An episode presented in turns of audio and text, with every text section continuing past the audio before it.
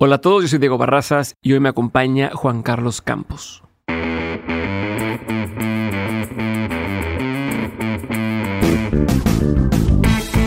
En el episodio de hoy me acompaña Juan Carlos Campos, que es cofundador y director general en Lenom, una empresa que se dedica a construir marcas exitosas a través de sus servicios integrales de comunicación, como relaciones públicas, producción, branding y publicidad digital. Lenom nace en el 2007 y desde entonces se ha convertido en una de las mejores agencias del país y de Latinoamérica.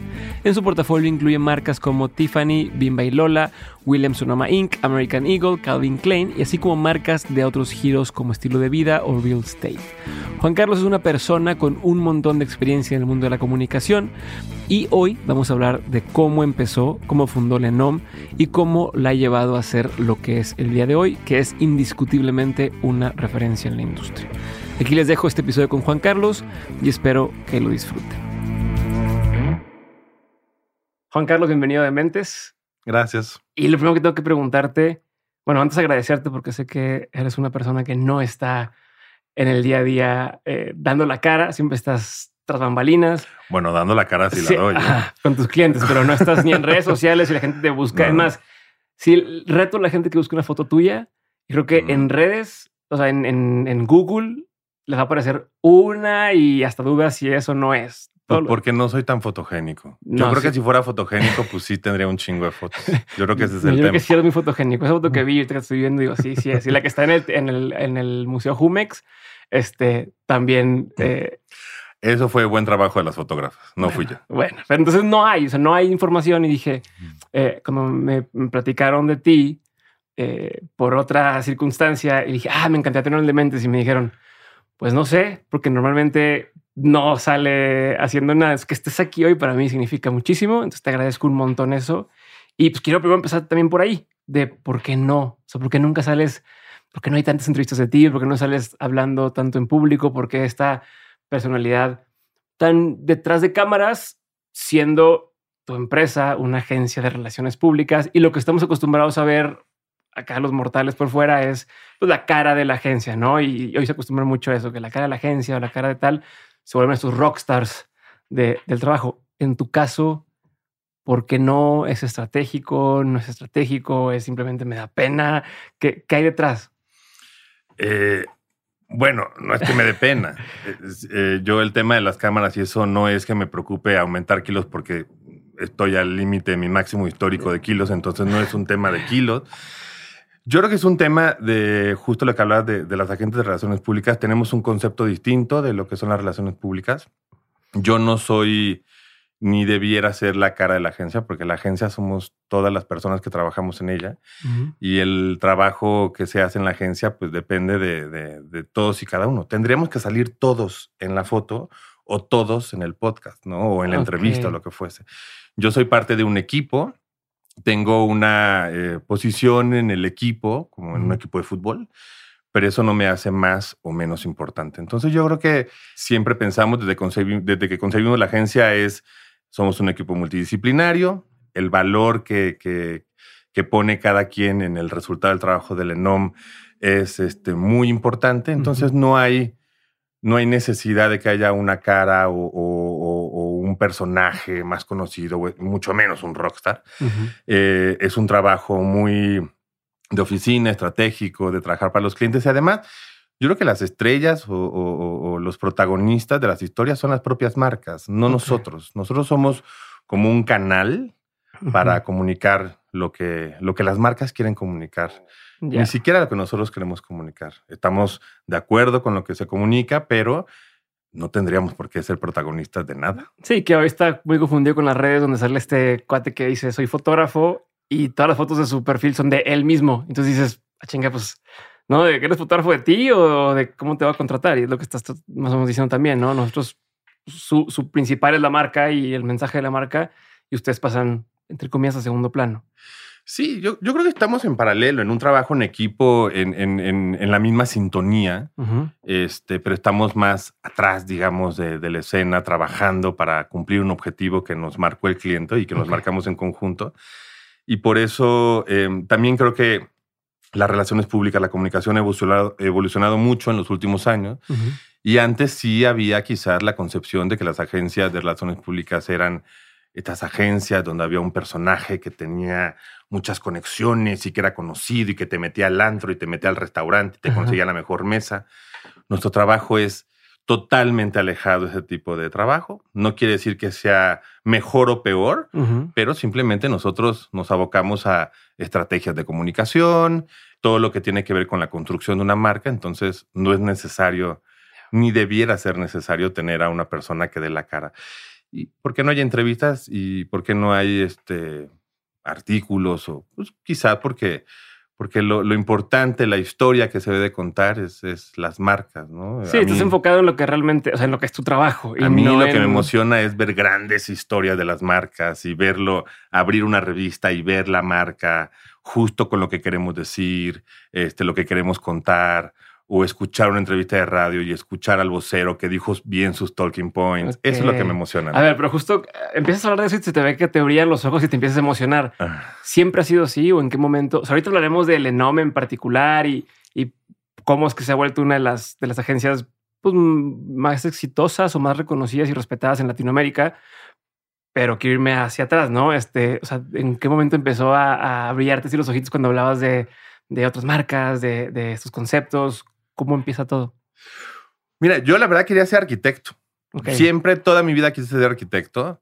soy malísimo para las matemáticas, malísimo, me cuesta muchísimo trabajo.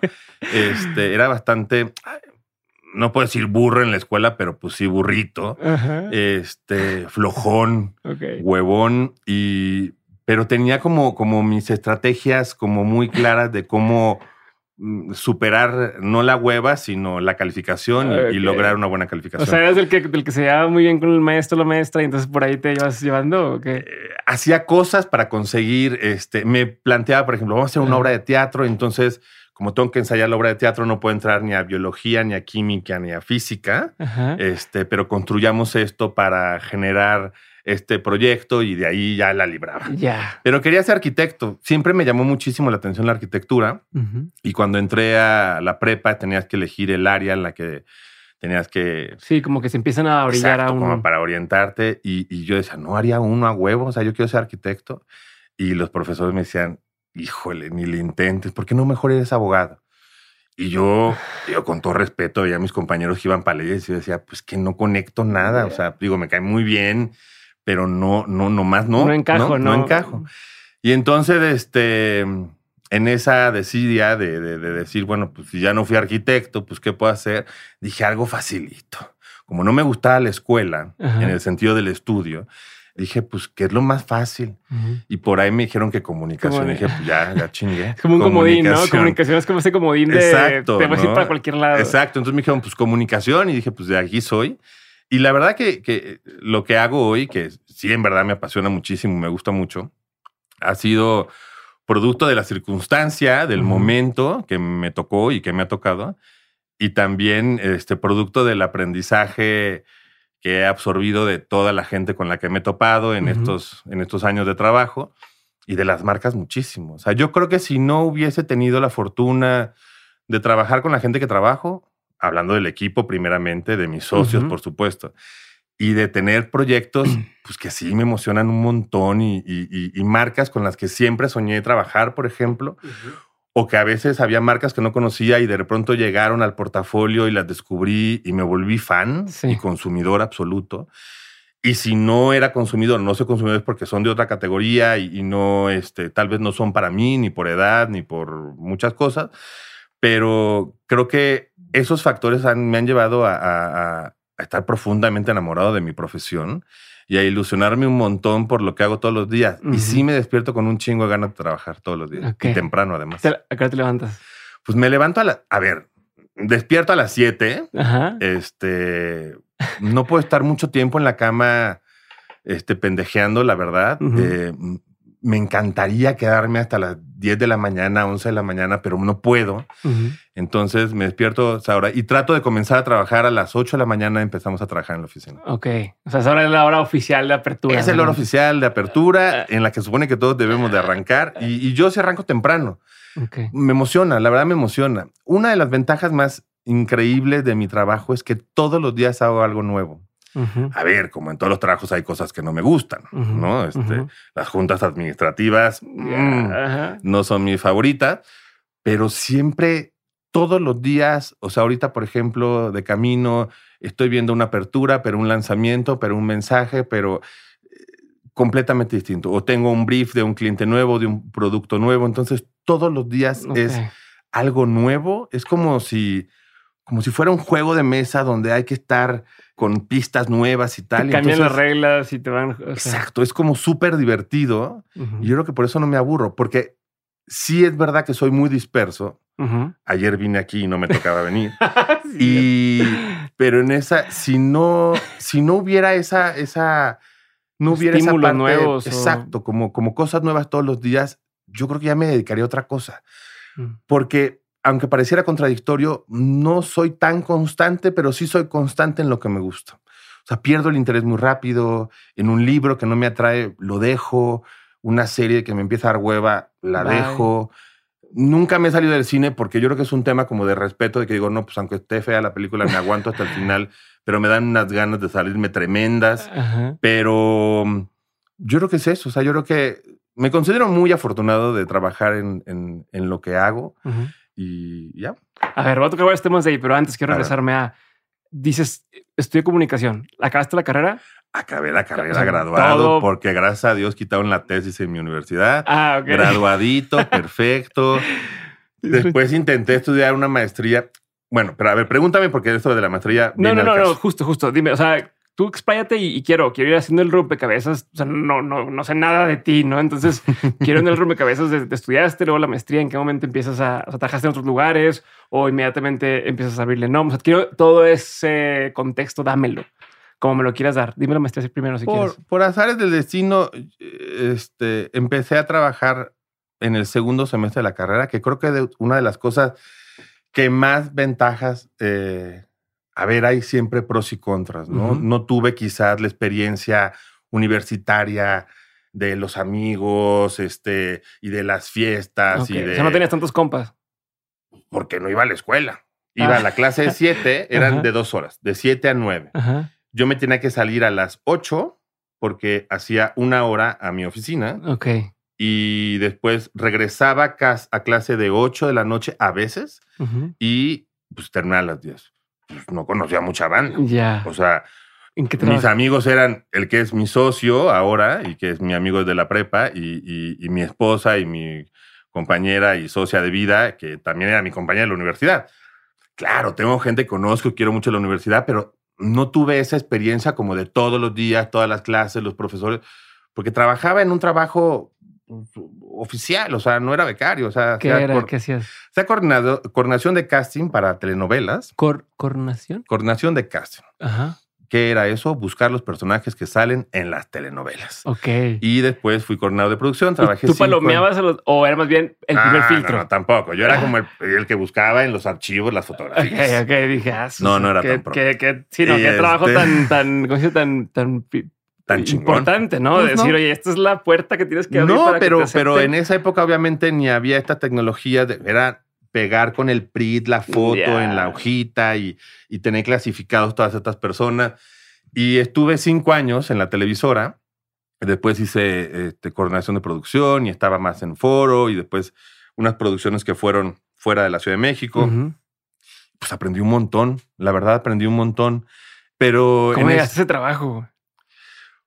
Bueno, ¿cómo llegué a ese trabajo? Tenía que trabajar este, para pagar la universidad y, y un ángel que tengo ahí me mandó, este, me dijo, bueno, primero me ofrecieron dar clases de religión en la escuela, donde yo estoy en la preparatoria, para, para pagar mis, mis, mis estudios. Y la verdad que no creo que haya sido este, el, el, el mejor haciendo eso, ¿no? ¿Es religioso o no? Eres...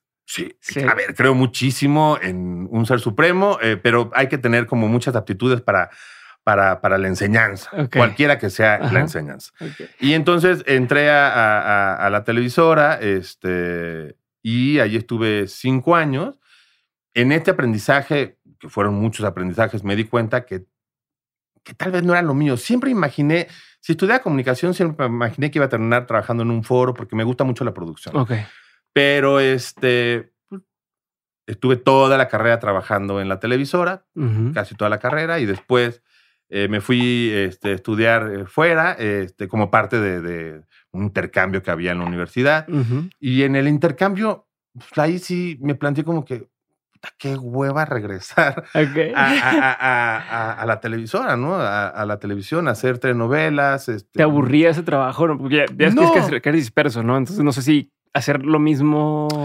A ver, yo creo que no tuve un éxito este, apabullante, ¿no? Este, eh, yo creo que fue como un tema, eh, pues también estaba bien chavo y, y- y no sé, yo creo que cumplí un ciclo ahí. O sea, pero quiero entender nada más en ese, en ese momento en particular, tú decías, no mames, estoy yendo a las telenovelas. A ver, o yo me decías, sentía- no, es para pagarme la escuela Yo- y hago. no, no, no, para nada. Yo me sentía tan madre. Ahí sí me sentía rockstar. Ok. Llegando a los foros, este, viendo a los famosos. Y ya cuando entraba a mi oficina a pegar las fotos con el PRIT. Ya se te no bajaba sé. el, el- el- Pues el- no sé si me bajaba, pero pues me daba cuenta que pues no estaba tan. O sea, a tan tus, a cabrón, tus compas ¿no? sí llegabas y les decías, ah, conocía a no sé quién, o vi a no sé quién, o no, no así. Tampoco me emociona mucho ese Ah, pedo, ese ok, jale. ok. Pero pues estaba en una empresa grande, en una Ujú. empresa este, que en ese momento era como muy exitosa y muy disruptiva. Ujú. y era la época de mirada de mujer y eran Ok. estos como, como una transición de, de la competencia de las dos televisoras y entonces pues era emocionante, sí, Ujú. Pero este, me fui a España, este, me emborraché mucho, fumé mucho y me di cuenta que, que, que quizás lo que no me gustaba, no es que no me gustaba, sino que lo que quería era tomar mis propias decisiones y hacer lo que yo quería hacer. Ok. No estoy diciendo que no me guste la autoridad y que no me guste este, que nadie me diga qué hacer, sí. porque la autoridad es el cliente. Pero quería yo quizá que el producto fuera algo que viniera de mí. Puede ser eso, ¿no? Este, y... Pero no y- sabías qué ibas a hacer. Ni No tienes idea. claro. No, hombre, ni idea. O sea, y en toda esta etapa, etapa, etapa de carrera, ¿cuál era tu decir, ah, yo sueño con hacer tal?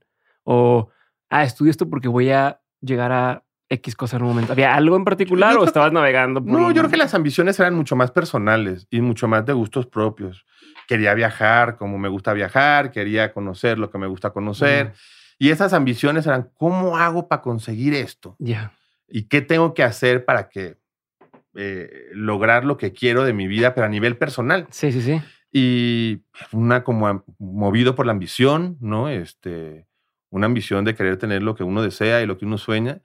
Y, y también como muy honesto con, pues, ¿para qué soy bueno? También, ¿no? O sea, porque, pues, no soy bueno para las matemáticas, ¿para qué soy bueno?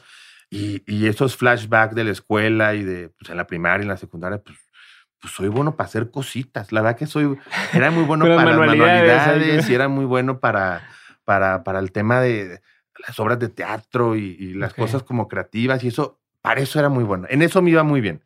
Y eras consciente en ese entonces. De Sí, que, ah, porque sobresalía, sobresalía en eso y entonces pues era como de, cuando ya estaba en la universidad me dije, pues, yo soy bueno para esto. Y en un esquema tan grande, con una televisora mm, importante y tal, pues obviamente este, las posibilidades creativas, pues no son para todos, ¿no? Sí, es mucho más ejecutivo. Sí. Y entonces, este, pues ya cuando, cuando, cuando me fui a estudiar fuera, este, un tiempo ¿Cuántos años tenías más o menos? pues a ver, soy muy malo para los números y Ajá. también para los temas del- ta- de, sí, las... Pésimo. Pero pon tú que pues, 19, yo creo. O sea, ¿estabas por graduarte o estabas No, todavía? no, empezaba la universidad. Ok. ajá. Entonces sí. Estuve como cuatro o cinco años en la televisora, constante, bien, buen ujú. empleado, buen empleado. y este, y me fui, regresé, me quedaba prácticamente un semestre en la universidad. Ok, o sea, ya era lo este, último casi. ya había conseguido una beca, o sea que ya no era el, estrés del la trabajo por pagar, por eso Ujú. lo acepto con gusto también. Y, y ahí de pronto llegó una posibilidad de, de muy circunstancial de hacer el lanzamiento de, de una, de una tienda de lujo, una marca de lujo, este, con una persona que fue mi socia durante, durante varios años, como cinco más o menos, y con ella formamos ¿Socia en un- qué? O sea, que no. pusimos una agencia. Dame Ah, te contexto, estoy- porque te estás. estoy así Sí, como- pues no, estás- yo me quedé con que me fui a la maestría y dije, quiero hacer algo mío. Y de repente te fuiste a que tengo una sociedad de cinco años y la chinga como... Me, me, hablaron un día una persona que conocí por no sé qué, tal, tal, tal, y me dijo, ¿por qué no haces el lanzamiento de Harry Potter? Ok. Ah, pues, a huevo, a huevo. Sí, cómo no, no sé qué. ¿Esto es cuando venías regresando de España? Sí, okay. sí, sí, sí. y entonces habían sacado Harry Potter, tenían que hacer el lanzamiento de la película y en esa época se hacían unos eventos como muy... Este, rebuscados, sí. Muy rebuscados. Entonces hicimos el evento. Pero porque iban contigo. O sea, que también tú qué, tú pues qué hacías, tú qué haces ahí o qué decían, ah, él es la persona que lo va a poder hacer bien, ¿no? Pues, pues, yo creo que sí. O sea, han de haber dicho, ay, pues.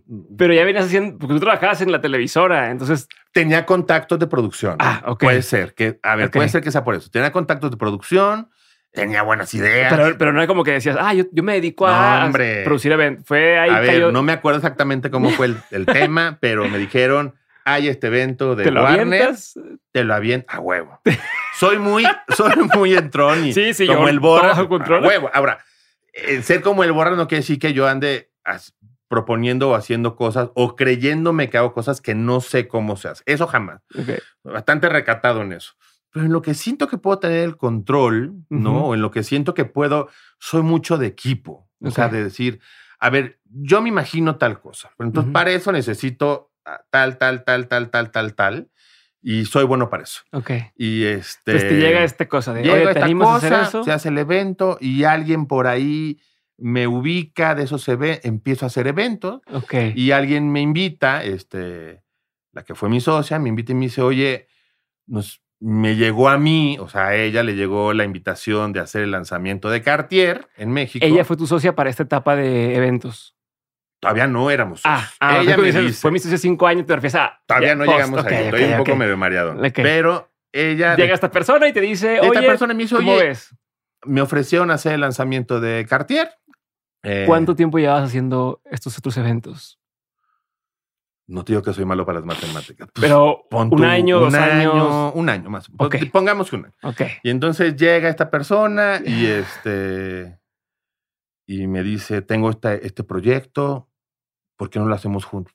A huevo. Claro. A huevo. Entonces pichamos para este proyecto, que era un evento muy importante en Mazarik, que es la tienda, la calle esta como de las tiendas de lujo en México. Te estoy hablando de esto hace 15, veintitantos, veinte años, veinti, más. O sea, Lenom vino en 2007. ¿Cuánto tiempo antes de, Sí, Lenom va a cumplir 15 años este enero. Eh, unos seis años más o menos antes. Ah, ok, ok. Le falta un rato para, ah, ya falta un para llegar. Pero me lo voy a echar rápido. Me lo no, no, no, al revés. Yo quiero entender que está. O sea, yo pensé que ya de ahí. Ay, entonces empezamos de no. No, no, qué bueno. Quiero saber justo. Y nos, bueno, hicimos este proyecto. Y, ya vivías de. O sea, ya en ese momento ya tus, estos eventos ya, ya, era como, es mi trabajo y ya con eso me pago las cosas? ¿O mientras trabajabas en otras cosas o si es otras? Pues no sé, qué buena pregunta. Creo que debo de hacer como un, un, un stop en mi vida y, y, recapitular mi historia un poco porque todo ha sido como, como de muchas bendiciones y de buena fortuna, yo creo también, y, y de mucha chamba. Pero no, no tenía otro trabajo. O sea, no, pues hacía este evento, entonces tenía mi lanita ahí. ¿Vivías con tu familia en ese entonces? Vivía con mi familia, en casa de mi abuela, con mis tías, con mi madre, mucha banda. Ok. En una sola casa. Ok, ok. Y este, y hicimos entonces, ah, bueno, me invitan a, bueno, vamos a ver si ganamos este proyecto. Ah, claro. Pues sí, pero a ver, no teníamos, yo no tenía ni una agencia, ni, tal vez ni una computadora. Ella tampoco. Ella tenía el contacto, que eso es muy importante. Sí, iba a competir contra agencias que sí lo hacían y que estaban acostumbradas a pichar y que. Era un pitch cabrón. Entonces estaba mi prima eh, que había venido de España con su marido. Le dijo, oigan, acompáñenme porque ni vos que yo vaya solo. Porque además la que fue mi socia, Gabriela, este, estaba de viaje. Le dije, ay, acompáñenme para hacer bolas en el pitch. que sea como que así somos algo muy formal. Para que somos una empresa. es más, tú que eres española, habla para que se escuche tu acento y tenemos internacionales y, todo. Es mexicana, es mexicana, pero. Ah. Y ganamos el pitch. Ok. Ganamos el pitch porque la idea era buena y era honesta. Y me acuerdo. ¿No te intimidaste cuando hiciste ese pitch? ¿Qué qué? ¿No te intimidaste? ¿No, no, eras como con penita de a la madre? ¿Qué van a decir? ¿Sabes lo que sí me pasó durante estos últimos 15 años? Que pareciera que no. Y la gente cuando se lo digo me dice, ay, no mames, güey. Este, era muy retraído, como muy tímido, como que me daba pena hablar con la gente. Yo creo que al pasar de los años he eh, tomado mucho más seguridad de lo que pienso, de lo que quiero, de lo que, de lo que no quiero y de lo que no pienso. Y en esa época, pues sí, era como, pues así. Me encantaría que hubiera una cámara que hubiera grabado ese video porque sería una joya. Ganamos el, el, pitch y, y, me acuerdo perfecto que en ese entonces, hace muchos años, querían que la tienda la inaugurara Salma Hayek. ¿no? Ok. Y entonces, este, pero pues cotizamos a Salma, ¿no? y, el presupuesto de Salma era inversamente proporcional al presupuesto que tenía la marca. Y entonces pues, se me ocurrió, dije, a ver, ¿quién puede ser? A ver, no más chingona, pero pues algo paralelo a Salma, ¿no? Que Salma se me hace lo máximo. y una pantera. Una pantera. Como una pantera. Una pantera, un animalito. Un animal. Dijiste, una pantera. Una pantera. a ver, ¿quién más? Como nadie estaba, animal de... Nadie estaba a nivel de Salma. Ajá, ajá. Ni está. y, en esa época tampoco. Entonces, el cliente quería, ¿quién va a cortar el listón con el embajador de Francia? O sea, ¿quién? No nos alcanza a pasar. Una pantera. Una pantera. A huevo una pantera. Y entonces descubrí que la marca... Eso lo dijiste en el pitch. No. Esto ya fue después. El pitch era. ¿Lo ganaste? Ok. Sí, y después. Este, Ahora se ejecuta. A ver. Yo, o sea, propusimos que fuera Salma, a ver. Ah, ah. Pero cuando vimos el presupuesto, dijimos, Ay, dijimos, ups, creo que no puede ser Salma. Y entonces, pues ellos yo creo que se han de haber sacado de onda y dijeron, ¿y entonces quién puede ser? Una pantera. Y entonces, una pantera, como una pantera. Sí, una pantera. Y después, entrelazando historias e hilos y todos, había una marca de un coche que era el Lincoln Cartier. Está perfecto. Metemos a la pantera en el coche, una cuadritantes, llega la pantera a la tienda, le abren la puerta, un cuate vestido así de la marca 100%, la pantera baja, camina por las escaleras, inaugura la tienda. Es que no había mejor idea. Y además encima... pero, pero le falta el detalle de las tijeras. ¿Cómo? Pues la pantera ahí sentadita, sentadita, este y además encima, ¿por qué no le ponemos un collar cabrón a la pantera? Y ese fue el primer evento. Bueno, Harry Potter sí, y sí fue así. Y fue así. La pantera llegó, caminó, se paró. Ahora.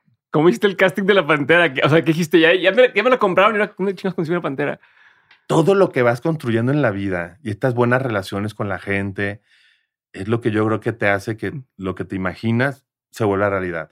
Uno solo no puede hacer esas cosas. Mm. Por más que tengas la idea más chingona, si no tienes un buen equipo o gente en la que confíes y le digas, esta es mi idea, ¿cómo le hacemos? Y que tengas la capacidad para escuchar y decir, y que te digan, esto no se puede hacer, ¿no? O esto sí se puede hacer, vamos a ver cómo le hacemos, ¿no? Y esas relaciones, esa gente es la gente conocida de la televisora. Ok. Entonces, este, alguien, había un entrenador de animales que consiguió a los animales, entonces llevó a la pantera. Digo, pasaron claro, claro. muchas historias en ese evento. Este, y ahí, después de ese evento, la que fue mi socia me dijo, hay que asociarnos. Yo estuve con ella cinco años. Cinco años donde aprendí un montón, donde conocí gente valiosísima. Este, tengo un recuerdo uh, increíble de esa época y de, de esas personas y, de ellos. Em, ¿Tenía un nombre ese proyecto? Se llamaba New Grand Partners. Ok. Se llamaba New Grand Partners, era una agencia de relaciones públicas. Estábamos más enfocados a un tema de relaciones públicas de personas, o sea, de ejecutivos, ¿no? y, un tema de marcas de lujo. A ver, en esa época también hay que entender que en México no había tantas marcas transnacionales, era una economía eh, cerrada este, en cuanto a la importación. Entonces había algunas marcas, era la época de Nextel, por ejemplo. Ok. Y pasaron los años y en esta parte del no focus, del, del, aburrirte, ¿no? De no terminar las series, pues dije, ya no, o sea, quiero hacer otra cosa. Entonces eh, nos separamos, terminamos la sociedad y vino un tema personal ahí que, que, modificó mi historia de vida de una manera 360, un tema de, de, salud de mi mamá que fue muy repentino y, murió al poco tiempo, muy poquito tiempo, justo en esa época donde había yo decidido, ya no quiero estar en esta empresa, voy a ver qué hago, estudio, sin tener un plan concreto. Eso sí es bien importante. No, tenía ni idea pero algo, algo adentro te dice que, pues, ok, ya acabaste un ciclo, qué bien. ¿no? Y, se te Y obviamente- con esto. Siempre ahí con, con, con, con, con Colette, que es mi, mi, mi pareja, y, y, y, y- y con el apoyo de, porque también había ese temor y esa incertidumbre, ¿no? De, pues lo dejo, pero ¿qué voy a hacer? No, ¿Cuántos a años ver tenías si- ya ahí? Pues yo creo que como 29, 28. Ok, ok, o sea, ya yo, tengo 30, o sea, ya, Ya ya, ya- madurita. ya- ya hay responsabilidades y ya. Sí, sí, sí, sí, sí, pero también ¿Estabas Pues, casado? O sea, ya tienes. todavía este, no me había casado, este, me casé unos años después. Y entonces, cuando tomé la decisión, este, con Colette dándome valor y mis amigos y tal, ah, va, pues, pues planteate otra cosa. Y no tenía ningún plan. Y ahí, justo en esos tres meses, que también es como increíble cómo la vida te puede cambiar de pronto todo. Lo que pensabas, lo que querías, lo que estabas haciendo, cualquier cosa en Pum. unas cuantas horas, ¡fum! Yo estaba justamente en una cena, eh, pues como diciendo, no, pues ya, este, ya no estoy en este proyecto, no sé qué voy a hacer, tal. Y ahí este, mi mamá este, se puso mal y falleció a los tres meses. Y en esos tres meses, pues ahí sí yo creo que, si no me acuerdo lo que pasaba antes, menos me acuerdo qué quería en ese momento. Yo creo que lo que más quería era, partiendo de ese dolor que no te puedes explicar por qué te duele tanto todo, y conocer que te duelen las uñas y te duelen las extremidades y te duele el pelo y te duele todo, me llamaron y me dijeron, oye, nos gustaría que hicieras el lanzamiento de la revista InStyle, este, que llega a México. Mi mamá está en el hospital, eh, hablé con estas personas, este, O sea, anímicamente no estabas, no estabas ahí.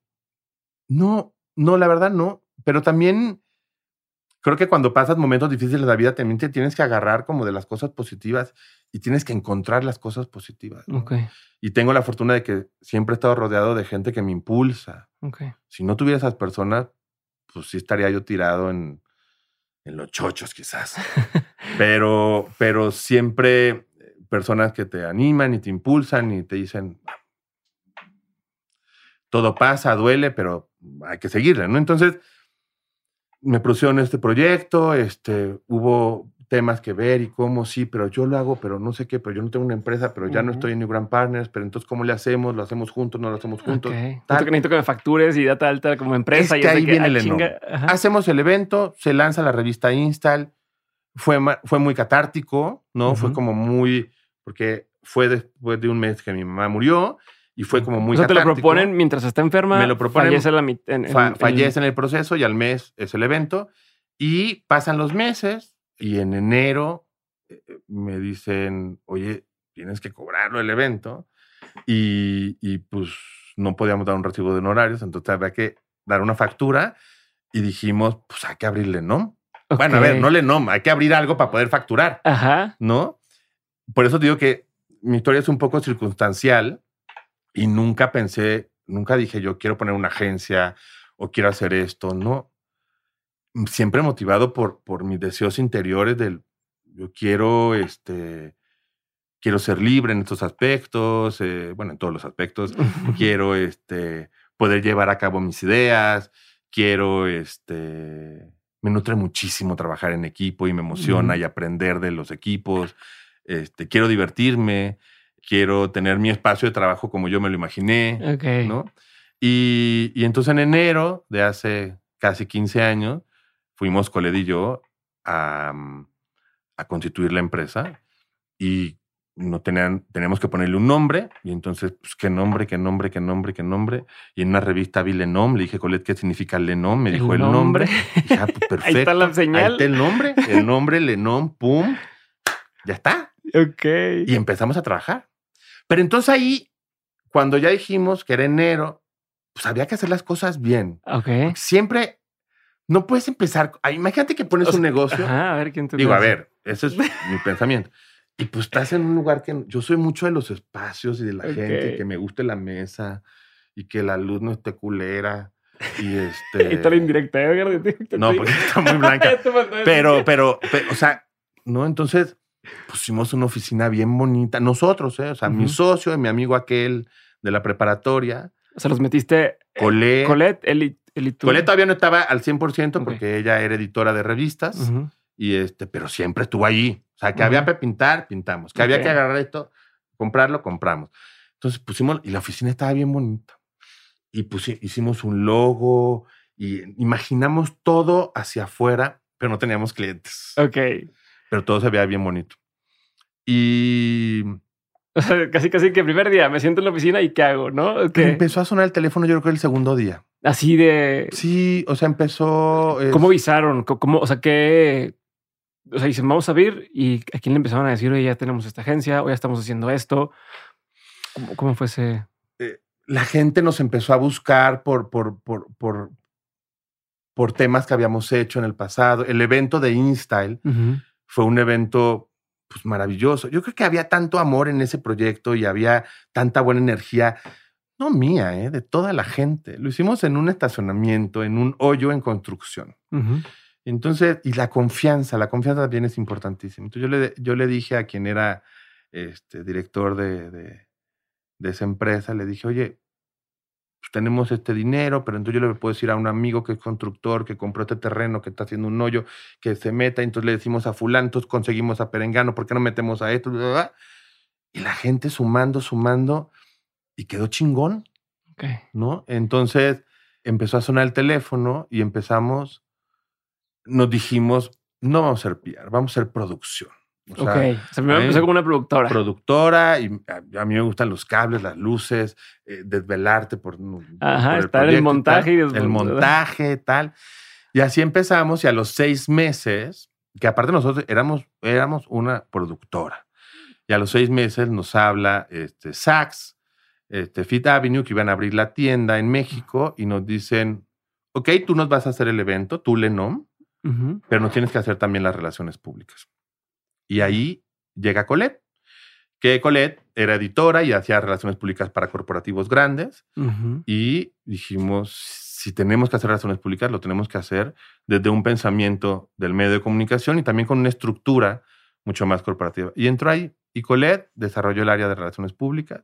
Okay. Y Colette también ha sido como, como digamos, esta, como esta directriz de orden y de... Y de... ¿Es más ordenada que tú? Mucho más. O sea, es la que te pone no, pero no, pero ella es como mucho más visionaria mm. y es como mucho más clara y es como mucho más directa, y es mucho más concreta. Yo soy más volátil y yo estoy pensando en otras cosas. Y Alexandro, que es mi socio, esos eran mis primeros socios, después llegaron otros. Alexandro es, pues es la buena vibra, es como, como el personaje que, te tranquiliza, que te da paz, que es claro, que es trabajador como nadie en el mundo y que hace que todo lo que imaginamos suceda. Y esa es la clave, yo creo, tener como personas a tu lado siempre que te complementan. Yo creo que las sociedades, cuando buscamos un socio, debemos de buscar un complemento de algo que no tenemos. Si nos asociamos con alguien que tiene lo mismo que nosotros tenemos, pues al final yo creo que va a haber como una ruptura porque, pues, como duplicarla. Sí. ¿No? Es como, como cuando tienes dos suéteres negros igualitos, pues, vas a usar uno más que otro. ¿No? O sea, ¿por qué te.? O sea, como que se agarras de uno nomás. No, no tiene una ventaja competitiva. Y, y ahí empezó el ENOM. Y, y, ahí empezaron las relaciones públicas. Y ahí empezó a crecer el, el equipo. Y ahí empezamos a, a formar este, lo que hoy, después de 15 años, es, es una agencia multidisciplinaria de comunicación. Hacemos estrategias de comunicación y hemos tenido la fortuna de en estos años eh, ser muy bendecidos con los proyectos con los que nos ha tocado participar y de los cuales hemos aprendido un montón. De hecho, nosotros tenemos como esa idea de quiénes han sido nuestros maestros, marcas y personas también. Personas que que marcaron un camino de cómo ver las cosas, o sea, inspiradores, ¿no? Inspiradores como los Micha, como Célica García, como Héctor Esraguan, Elena Malet, esa generación de, de, mentes, Enrique Olvera, que tenemos la fortuna de tenerlos cerca y que los veíamos trabajando y nos inspiraban Y eran como profesores nuestros, este, y después las marcas que nos dieron orden y que nos dieron claridad de cómo debíamos hacer el trabajo.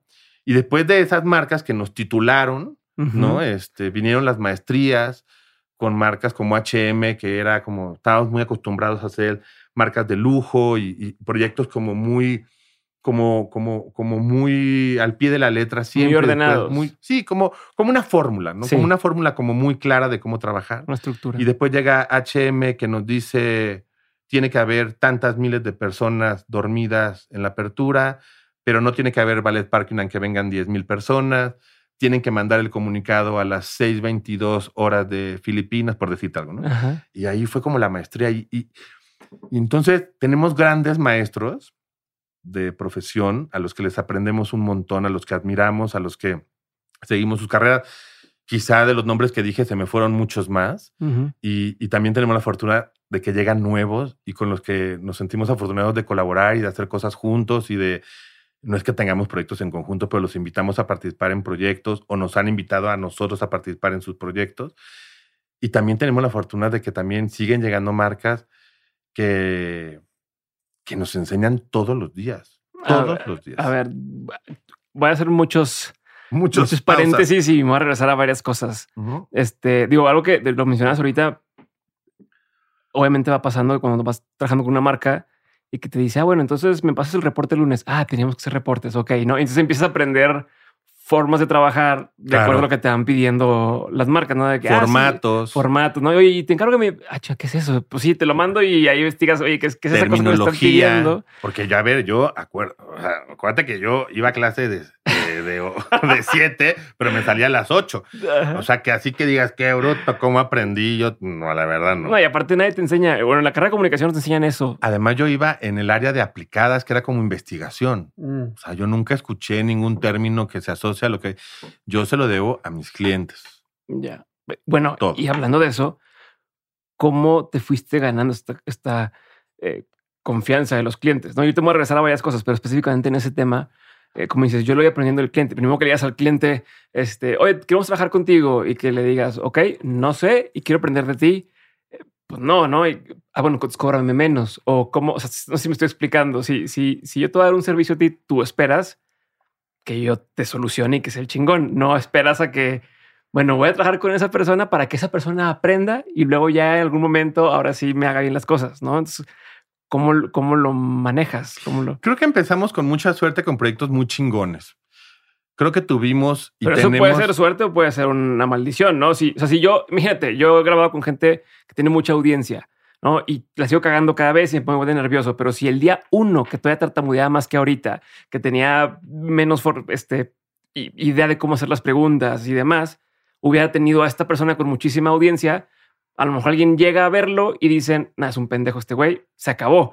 No, si tú empiezas con proyectos muy chingones cuando vas empezando, pues pudo haber sido de me quemé muy rápido con marcas muy grandes y se me fue todo para abajo. No sé, no sé si estoy de acuerdo. Yo creo que, que hay como varias, hay una fórmula, no, no, es solamente una fórmula, sino hay como hay ciertas acciones que aunque tartamudees, aunque te pongas nervioso, porque yo me sigo poniendo nervioso y yo me sigo, me siguen sudando las manos, me sigue entrando como nervios cuando falta una hora para que empiece el evento, cuando vamos a lanzar un boletín de prensa, cuando hay una nota y tenemos que enfrentar una, una, una contingencia de crisis, no, no sé. Eh, pero yo creo que hay ciertas cosas, la perseverancia, el orden, la constancia sobre todo, yo siempre he dicho que hay que levantarse temprano y trabajar y ponerle un montón de corazón a lo que haces. Eso no importa si tartamudeas, ¿no? No importa si, porque pues, yo cometo errores muy frecuentes casi todos los días y tengo que aprender de esto. Lo que pasa es que creo que lo que tenemos que tener es la capacidad de ver y de vernos y decir, me equivoqué en esto, ¿cuántas veces más me permito yo caer en ese mismo error? Y el aprendizaje puede ser infinito. Entonces, no importa que hayas tenido a Oprah en tu primer podcast y que tartamudeaste, porque seguramente para llegar a donde estás o donde empezaste había un sueño, y había un proyecto claro que tú tenías, esto es lo que quiero hacer, y llegaste preparado a la entrevista. Entonces, si no te preparas, si no llegas puntual, yo ahorita llegué a las 13.01 y estabas tú en la puerta, si no hay un orden, si no hay un respeto por lo que haces, por el tiempo de los demás, si no hay un respeto por ti mismo, si no hay una pasión por lo que haces, si no tienes un buen equipo, porque si aquí el carnal que está en la cámara no cargó la pila, pues ya valimos madre. Claro. Tenemos que repetir todo. O el compadre. Ah, no se grabó el episodio. El compadre aquí que no sé qué está haciendo, pero que se ve como muy acá, muy pro. Ah, no está poniendo música. Pues el güey, el güey. Solo está. Si está, si se, si se está viendo Instagram y se distrae, pues vale madres.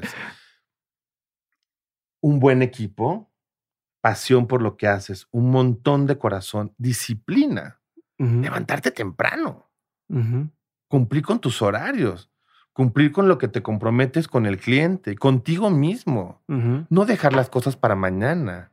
Que si hago home office, home office es trabajo en casa, ¿no? O sea, yo creo que entonces no importa. Yo no creo que sea, voy a empezar con los clientes chaquetones y voy increciendo. Qué maravilla que puedas tener en tu primer podcast a la persona que más admiras. Y a nosotros nos pasó eso. Qué maravilla que pudimos la, tuvimos la posibilidad de tener clientes y proyectos como Zona Maco, por ejemplo. Pero ahí desde el día uno, desde la, el día la diferencia entre, entre hacer, por ejemplo, un podcast a lo que tú estás haciendo es que pues el que mi invitado no me está pagando por estar conmigo, ¿no? O sea, yo no le estoy haciendo un servicio a mi invitado, entre comillas, pero en tu caso vas empezando y tu cliente te está pagando y además él tiene la expectativa de quedar bien con su jefe o con el dueño de la empresa y tiene que reportar. Entonces es más presión. Entonces me refiero de cómo lo ibas sorteando. tan sencillo, me regreso al caso de la pantera, ¿no? Pues el, el, que está llevando la marca en ese momento dice, pues que a mí me vendieron que iban a estar con Salma Hayek y ya le dije eso a mi jefe. Y entonces ahora mi jefe me preguntó, ¿dónde está Salma Hayek? Ah, no, no. entre una pantera. ¿Cómo, ¿Cómo lo convences y dices que termina diciendo, no, me estuvo más chingón que viniera la pantera porque hicimos más ruido y hubo más prensa y hubo más tema que esto? Entonces por ahí va mi pregunta, ¿cómo le vas haciendo para que estos clientes al principio, que son los primeros que vas agarrando, confíen en ti, se la jueguen contigo que no te vean como que, ah, es que apenas está aprendiendo y entonces pues le pago menos o no le pago. O sea, ¿cómo le haces para, para estar ahí? Yo creo que no es un tema de que te paguen o no te paguen. Cuando alguien es profesional, debe ser profesional en todo momento. Si a ti no te pagamos porque nos des una entrevista en el podcast, sino que nos abras un espacio, pero si tú lo haces de manera profesional y como lo haces, y por eso tienes el éxito que tienes, este, pues la base es ser profesional si el presupuesto es chiquito o no hay presupuesto, pero hay que ser profesional. Y hemos tratado de ser profesionales desde el día uno, desde que pusimos la oficina con orden, desde que pusimos un logotipo, desde que abrimos una página de internet antes de salir a vender un producto. Teníamos que tener orden y teníamos que hacerlo de manera profesional. La tienes que creer, pero además de creértela, tienes que hacerlo realidad para que suceda bien. Entonces, creo que tienes que ser profesional y ser profesional es ser honesto con quien estás hablando. Yo nunca les prometí que iba a traer a este artista. Era una propuesta. Ah, ok, no, no tenemos este presupuesto. Perfecto, te propongo estas cosas más, pero todo lo que te propongo puede ser realizable. Nunca voy a vender algo que no puedo y que no conozco. Y la clave siempre es además con quien yo procuramos trabajar con los mejores proveedores, la gente que mejor haga su trabajo porque no depende de mí. Y volvemos a los rockstars que hablábamos al principio. No soy yo. O sea, yo soy parte de ese grupo de personas que son igual de profesionales de las que aprendo, que me complementan. Yo no sé cómo se conecta esa cámara. Hay un profesional que sabe perfectamente. Y eso es esa, ese círculo virtuoso de, de, de, un trabajo colaborativo para poder tener un producto de lo que tú te sientas satisfecho y que sabes que va a ser exactamente como se lo propusiste al cliente. ¿Cómo llegaron los clientes? De boca en boca.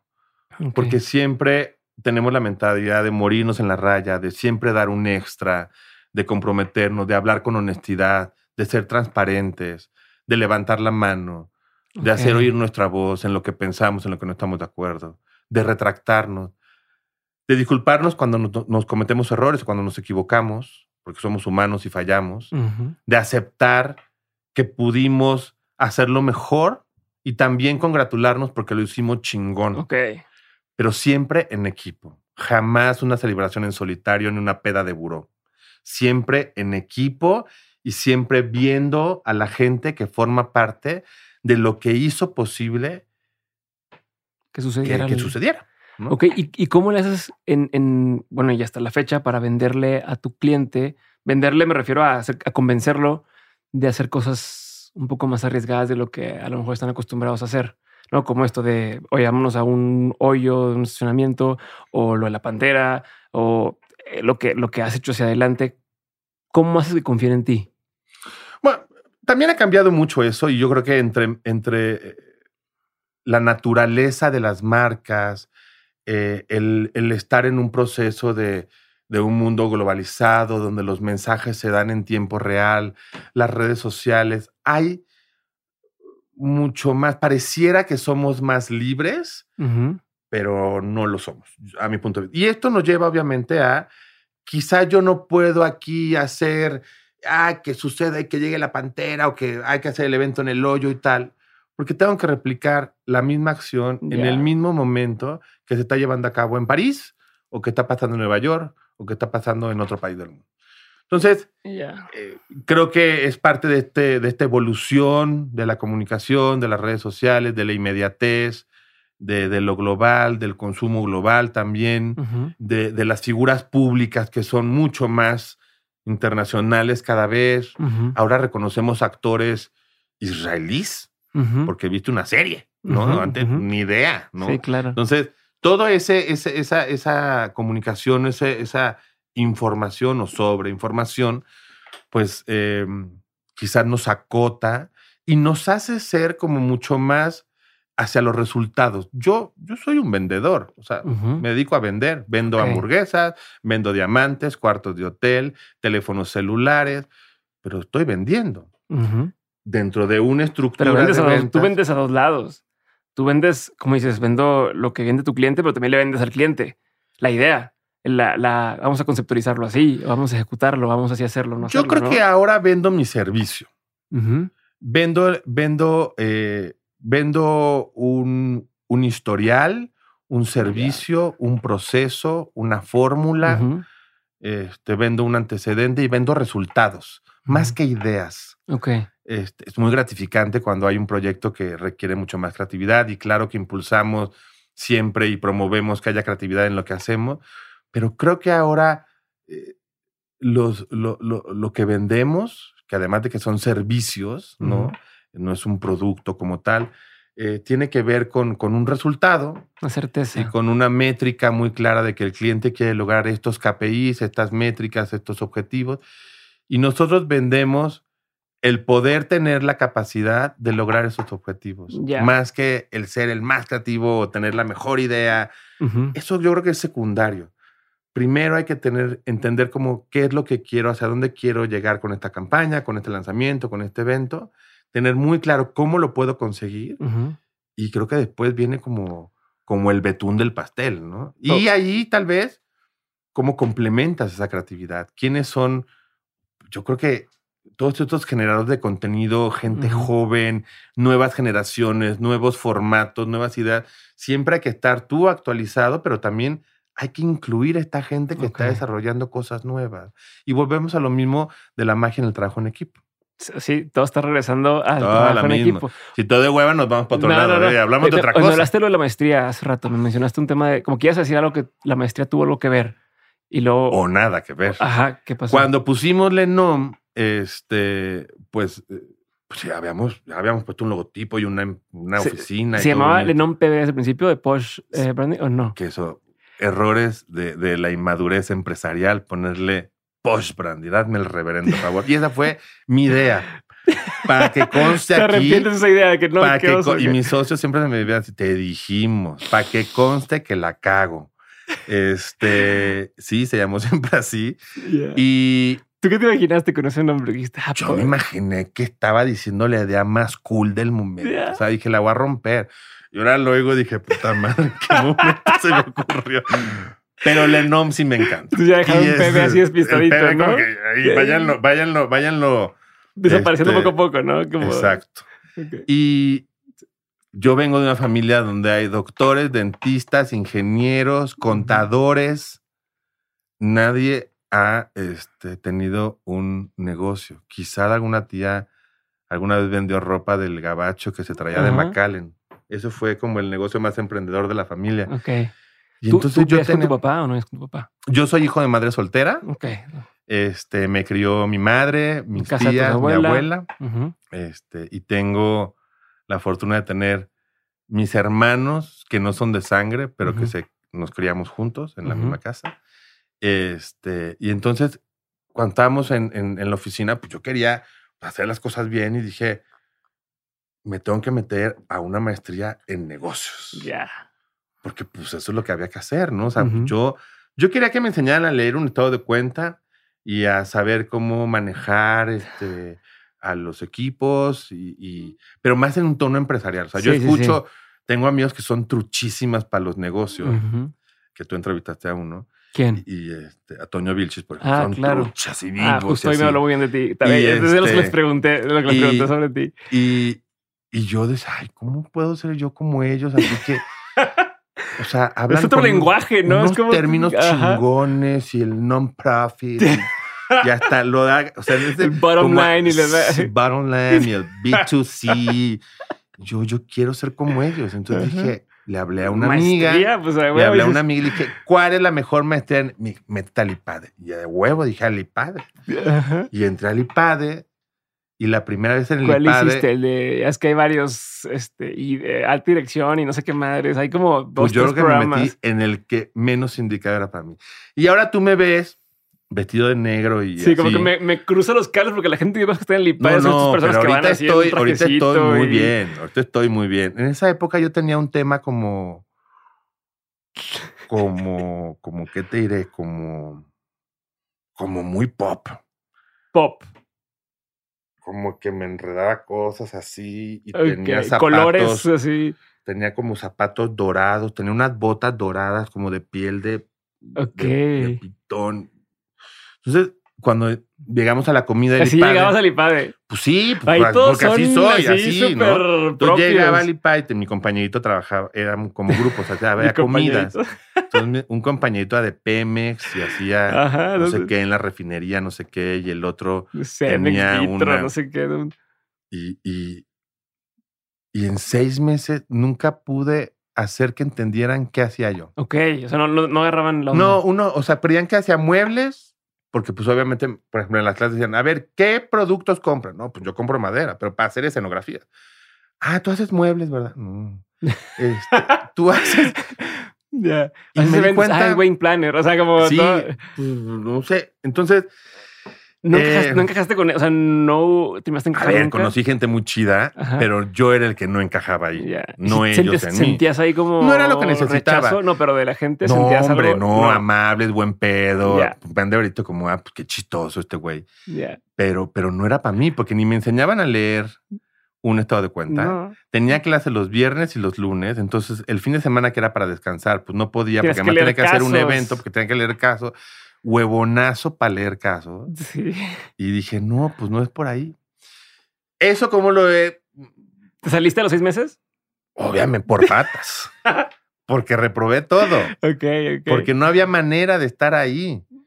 Porque me equivoqué y tomé una mala decisión. Porque pensé que ese era el camino más fácil. Porque no indagué más. Porque no me cuestioné si era lo que realmente necesitaba. O si era lo que realmente quería. Y qué pendejo. Me quejé toda la vida de que no me gustaba estudiar y me meto a estudiar. Ah. Y entonces, este, no, pues salí ahí por patas y ¿Pero qué aprendiste de ahí?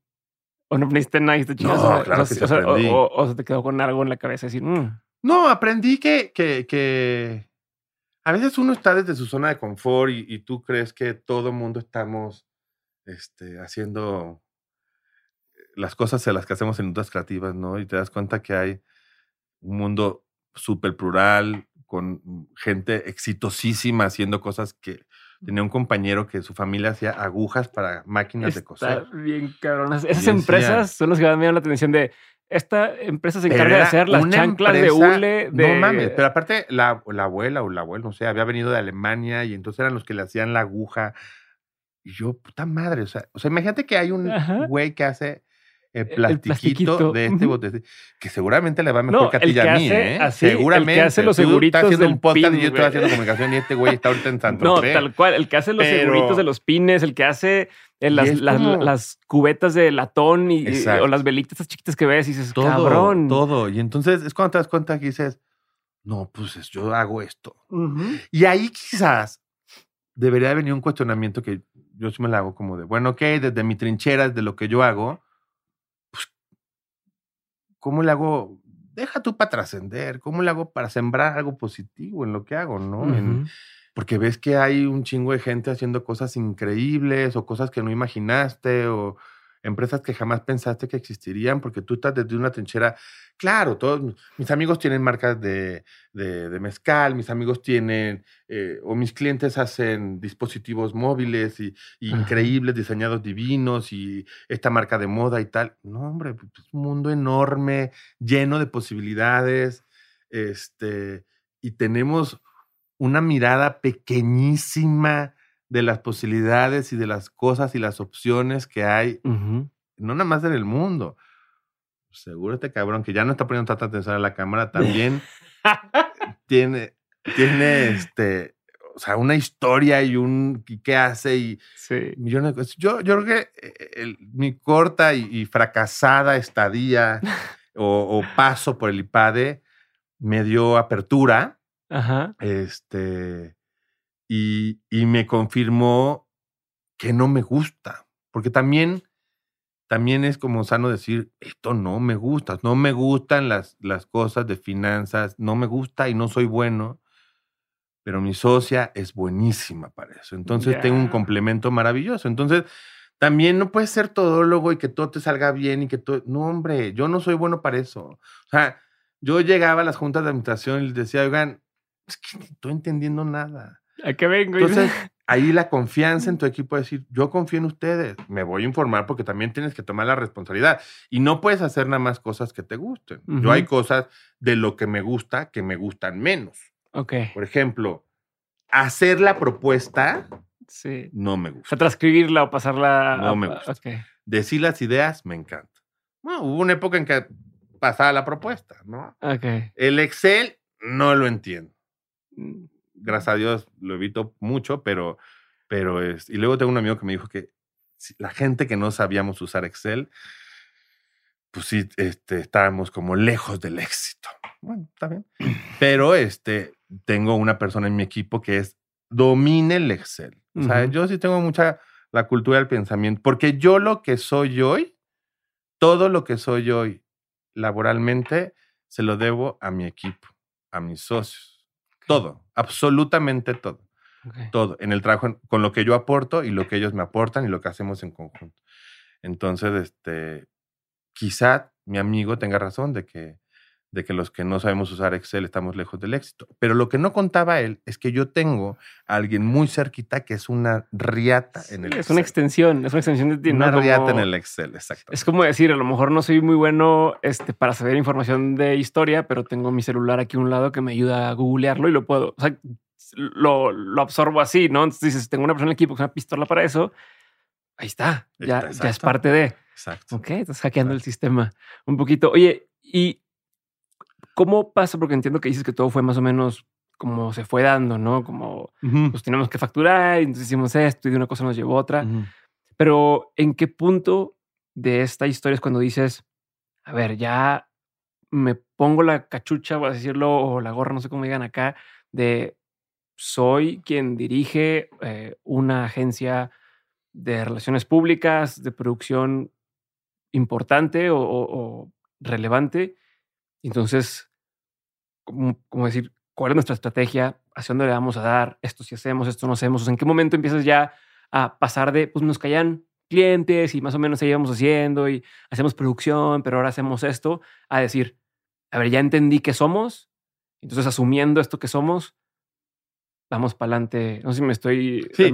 Pero fue, de- fue desde el día uno, ¿eh? O sea, Ok. desde el día uno, este, a ver, sí cayeron proyectos sin buscarlos propiamente, pero desde el día uno sabíamos, nos poníamos a trabajar en cómo iba a ser el formato de la presentación, Mm, nos poníamos en- a trabajar en cómo iba, cómo iba a ser la imagen o qué tipo, teníamos como una fórmula que ahora ya no la usamos, eh, que era como de las etapas de un evento.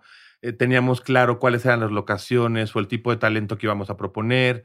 Este, desde el principio todo este inventario de Sí, ahora, lo, lo, lo, que viene esto de cuando te pones la cachucha de la empresa importante y tal, bueno, eso obviamente viene con el tiempo, pero desde el día uno hubo claridad y, trabajo sobre todo sobre cómo queríamos hacer las cosas siempre.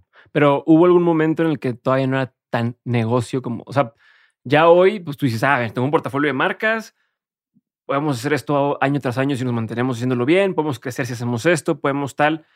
Eh, desde el principio, tú ya decías, esto es un negocio, o en qué momento, o a partir de qué año se, entre comillas, consolidó y dijiste, va, o sea, sí, ya esto, pues puedo vivir de esto y hacerlo los siguientes años y crecerlo. No sé si, si me estoy explicando. O sea, cuando recién lanzamos Nutrox, por ejemplo, pues al principio es, ah, pues vamos a ir viendo y a ver si, si ya estamos en, en, ¿cómo se llama? en, números negros y si ya empieza a agarrar vuelo y tal. Y llega un punto donde dices, que ya, ni siquiera tenemos que hacer publicidad y se está vendiendo solo, ¿no? Y ya está empezando a funcionar. ¿Cómo le hacemos para vender más? O cómo, no sé si te pasó a ti algo similar de decir, ya, ya, ya es negocio, ya estamos, ya la gente nos toma como referencia, ya nos buscan, no como el, ah, es que te cuadras este cuate que una vez le hizo tal. No, ya vamos a buscar el Enom porque sabemos que ellos son la marca, ¿no? Yo llevo viviendo este, y trabajando solo para, para y por Lenom desde hace 15 años. Quizás no sea la respuesta más clara si fue negocio o no fue negocio. Eh, yo creo que el crecimiento no es tanto, eh, más bien está referido a cómo ha crecido la empresa, porque cuando empezamos, eh, nosotros hacíamos la propuesta, nosotros la pasábamos al, al, al, al PowerPoint, nosotros le íbamos a vender, nosotros montábamos, nosotros desmontábamos, nosotros pintábamos las paredes, nosotros conectábamos los cables, hacíamos todo. Y nosotros, hablando de las personas que empezamos en la oficina, tres, cuatro personas. Y en ese momento, desde que empezó desde el día uno, para mí ha sido negocio porque es mi trabajo y, y me ha dado trabajo el nombre desde ese día. ¿Qué ha pasado con el largo del tiempo? Ahora somos 50 personas, hay gente especializada para cada cosa, han, ha crecido y se han abierto otras áreas, ahora tenemos relaciones públicas, que siempre será la columna vertebral, tenemos un área de producción que su cliente más importante es justamente relaciones públicas porque atiende a los clientes de esta área y también tiene sus clientes propios. Hace dos años abrimos el área de digital, que hoy en día cuenta con sus clientes propios. Tenemos un área de, branding y de diseño y de marketing, que también tiene sus clientes propios, pero también da servicio a las otras áreas. Y yo creo que, más, a ver, ha sido negocio desde el día uno, pero lo que ha crecido es, damos más empleos, eh, podemos, vamos a abrir una oficina en Madrid en octubre de este año.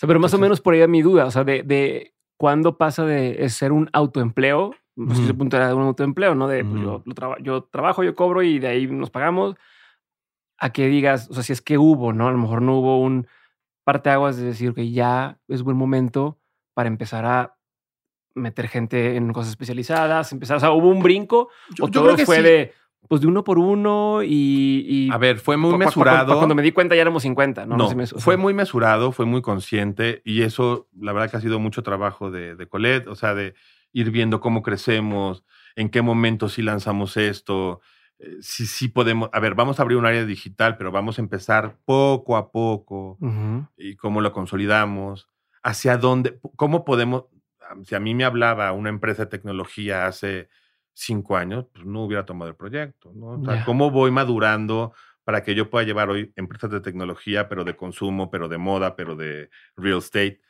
Entonces, es ir observando constantemente tu negocio para ir tomando las decisiones que te permitan crecer y yo creo que, que deja de ser ese autoempleo cuando, bueno, yo creo que en Lenom quizás nos, nos, dimos, nos dimos cuenta que necesitábamos un coach que nos ayudara, un, personaje externo que nos ayudara a delinear a nosotros como socios qué iba a pasar los siguientes cuatro años, cómo nos veíamos, qué queríamos, qué no queríamos, cómo estábamos nosotros personalmente, qué necesitábamos de la empresa y definimos nuestra misión, nuestra visión, eh, todos los lineamientos hacia adentro y hacia afuera de la empresa. Y yo creo que en ese momento, cuando, cuando te haces consciente que necesitas quizás una guía o alguien, porque la guía no vino de manera externa, sino fue de todo el tiempo que dedicamos para crear y para dar servicio, dediquemos estas horas del día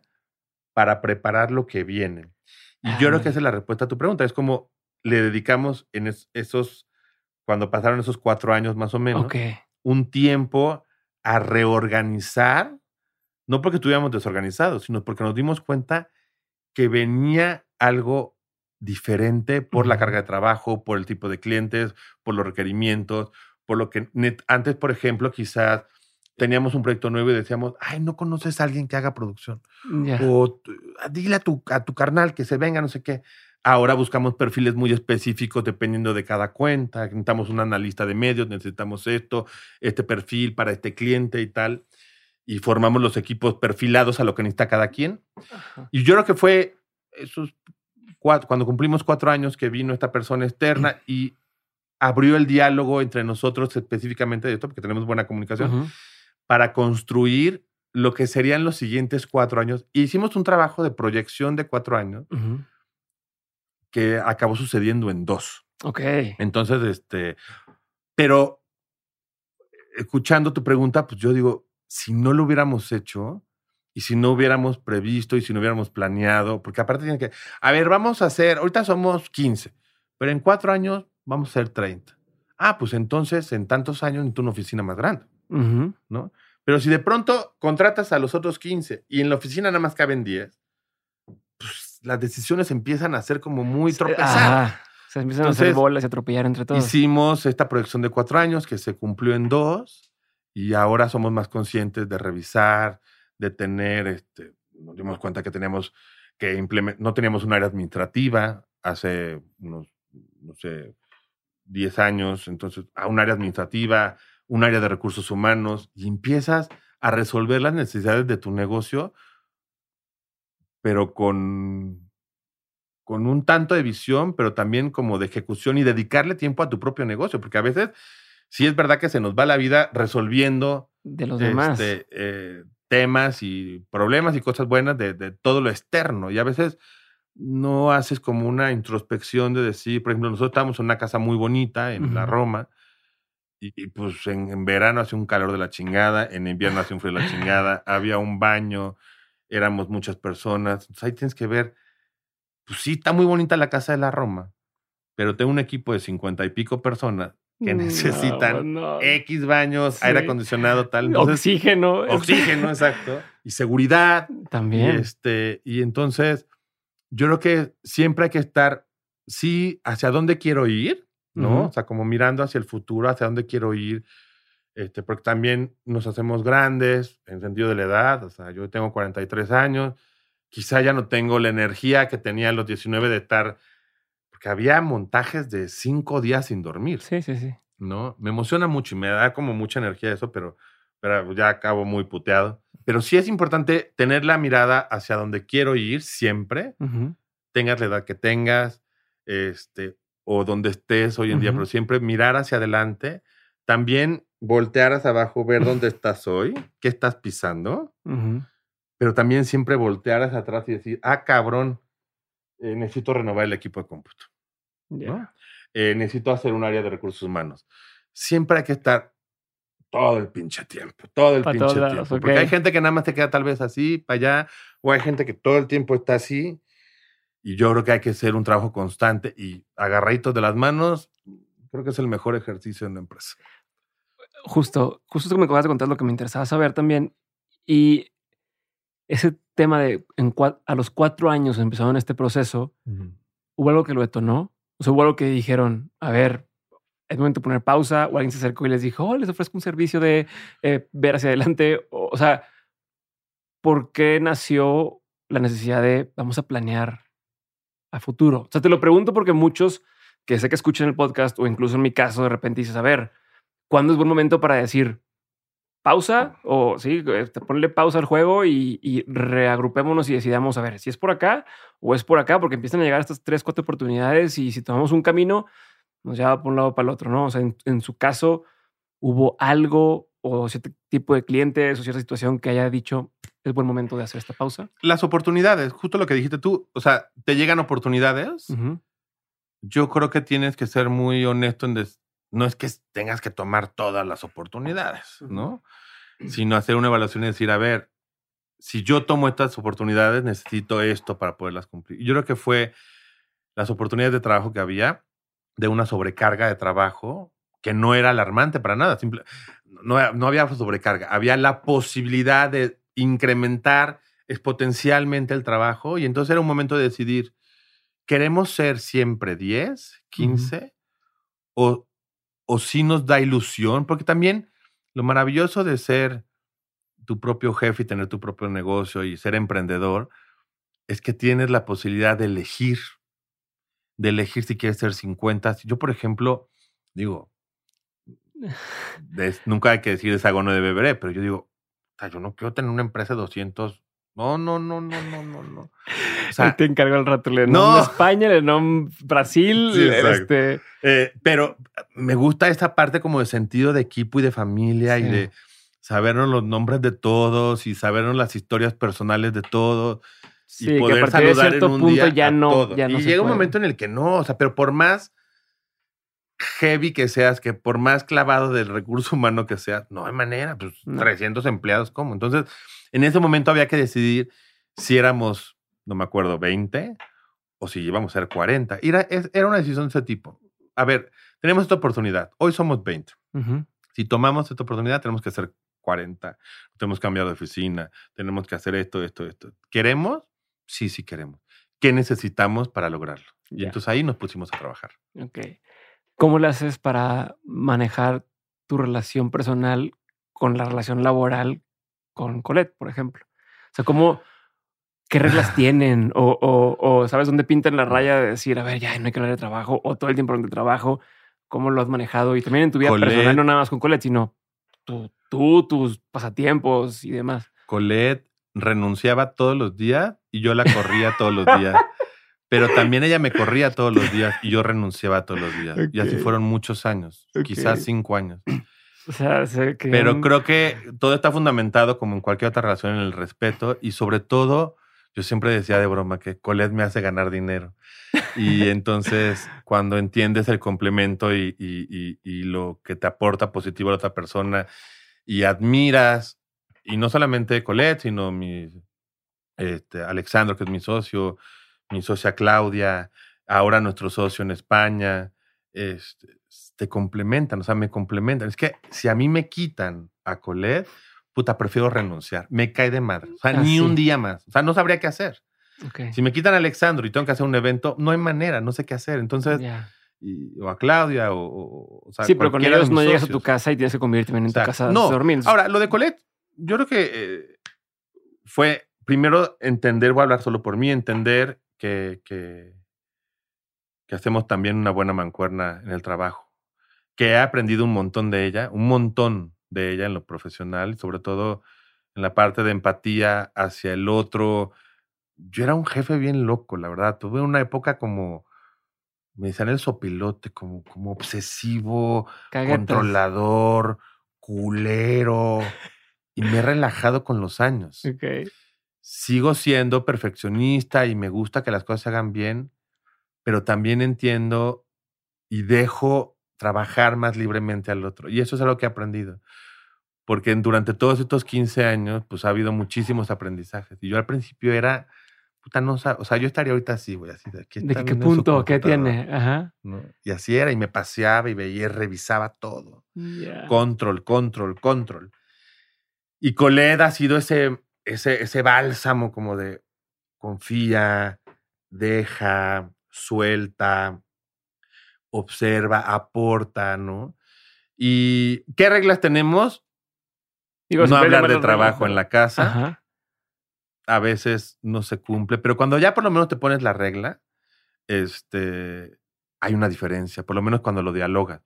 Antes, cuando salíamos de viaje, era, estaba muy cabrón, porque todo el día, o sea, como que nos teníamos que poner de acuerdo a qué hora íbamos a trabajar. Mm. Entonces era como de, ah, ok, estas tres horas. Entonces tal vez pues yo acababa en dos, ella acababa en tres o al revés. Entonces yo tenía que sentir como que... Hacer tenía- como que estoy trabajando. Sí, no, porque...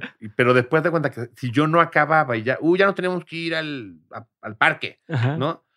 Y yo quedaba pendiente, era trabajar. Entonces era 24/7, 24/7, 24/7. y, y como esa parte, los dos tenemos que trabajar al mismo tiempo. Ahora, cuando vamos de viaje, ella ve sus cosas, yo no me entero. Siempre le consulto o ella me consulta, pero mucho más libre. Y eso es como confiar. ¿no? Como está haciendo sus cosas, estoy haciendo las mías. De pronto sí hay muchas veces en que nos encontramos, pero yo creo que la regla principal es como, como darte cuenta que hay dos espacios, ser muy agradecido porque pues eh, ese complemento pues es pues, una bendición. Y yo creo que ya. O sea, separar. Una raíz separar ahí que. Es muy difícil poderlo separar al 100%, pero no es lo mismo hablar de pedos en tu casa o de, ay, este, eh, que yo lo hago mucho, ¿eh? Ya le mandaste el mail, a eso chinga, ¿no? Ya, Eso, ya. a que puedas contar. eh, la vez pasada, por ejemplo, estábamos comiendo y dijo Colette, no vamos a hablar de trabajo en la comida, porque había mucho Ajá. trabajo. Entonces sacábamos temas, pero como de anécdotas o cosas Ya. Que es así. Sí, o no es lo mismo decir, ah, este, ¿por vi tal pieza de arte y se me Porque es bien padre mi, que- mi que- 24-7 de la chamba, ¿no? Entonces, pues obviamente allí está involucrado. Oye, me pasó esto, en la junta me fue tal. Pues eso lo hacen todas las parejas o todas las personas. Tú llegas, Sí, ¿cómo te fue hoy en la junta? ¿Cómo y- te fue? Ni modo que, no digo, no, entonces vamos a tener una relación muda. Sí. Pero no es lo mismo Pero no resolver o que ejecutar. yo tenía, era como, estábamos comiendo. Oye, ¿le mandaste el mail a, a los de. Dementes? Este, ¿Confirmaste? Híjole, eso sí ha de ser cagante. Ya. Y yo debo confesar que fui muy cagante. Sí, era muy cagante. muy cagante. ¿De cuánto tiempo para acá dejaste de ser así? ¿De cuánto tiempo para acá dejarás? Digo, espero. si y los ahorita que- toda la gente le que ve- y todos escuchando diciendo, "Güey, ah, sigue siendo le- cagante.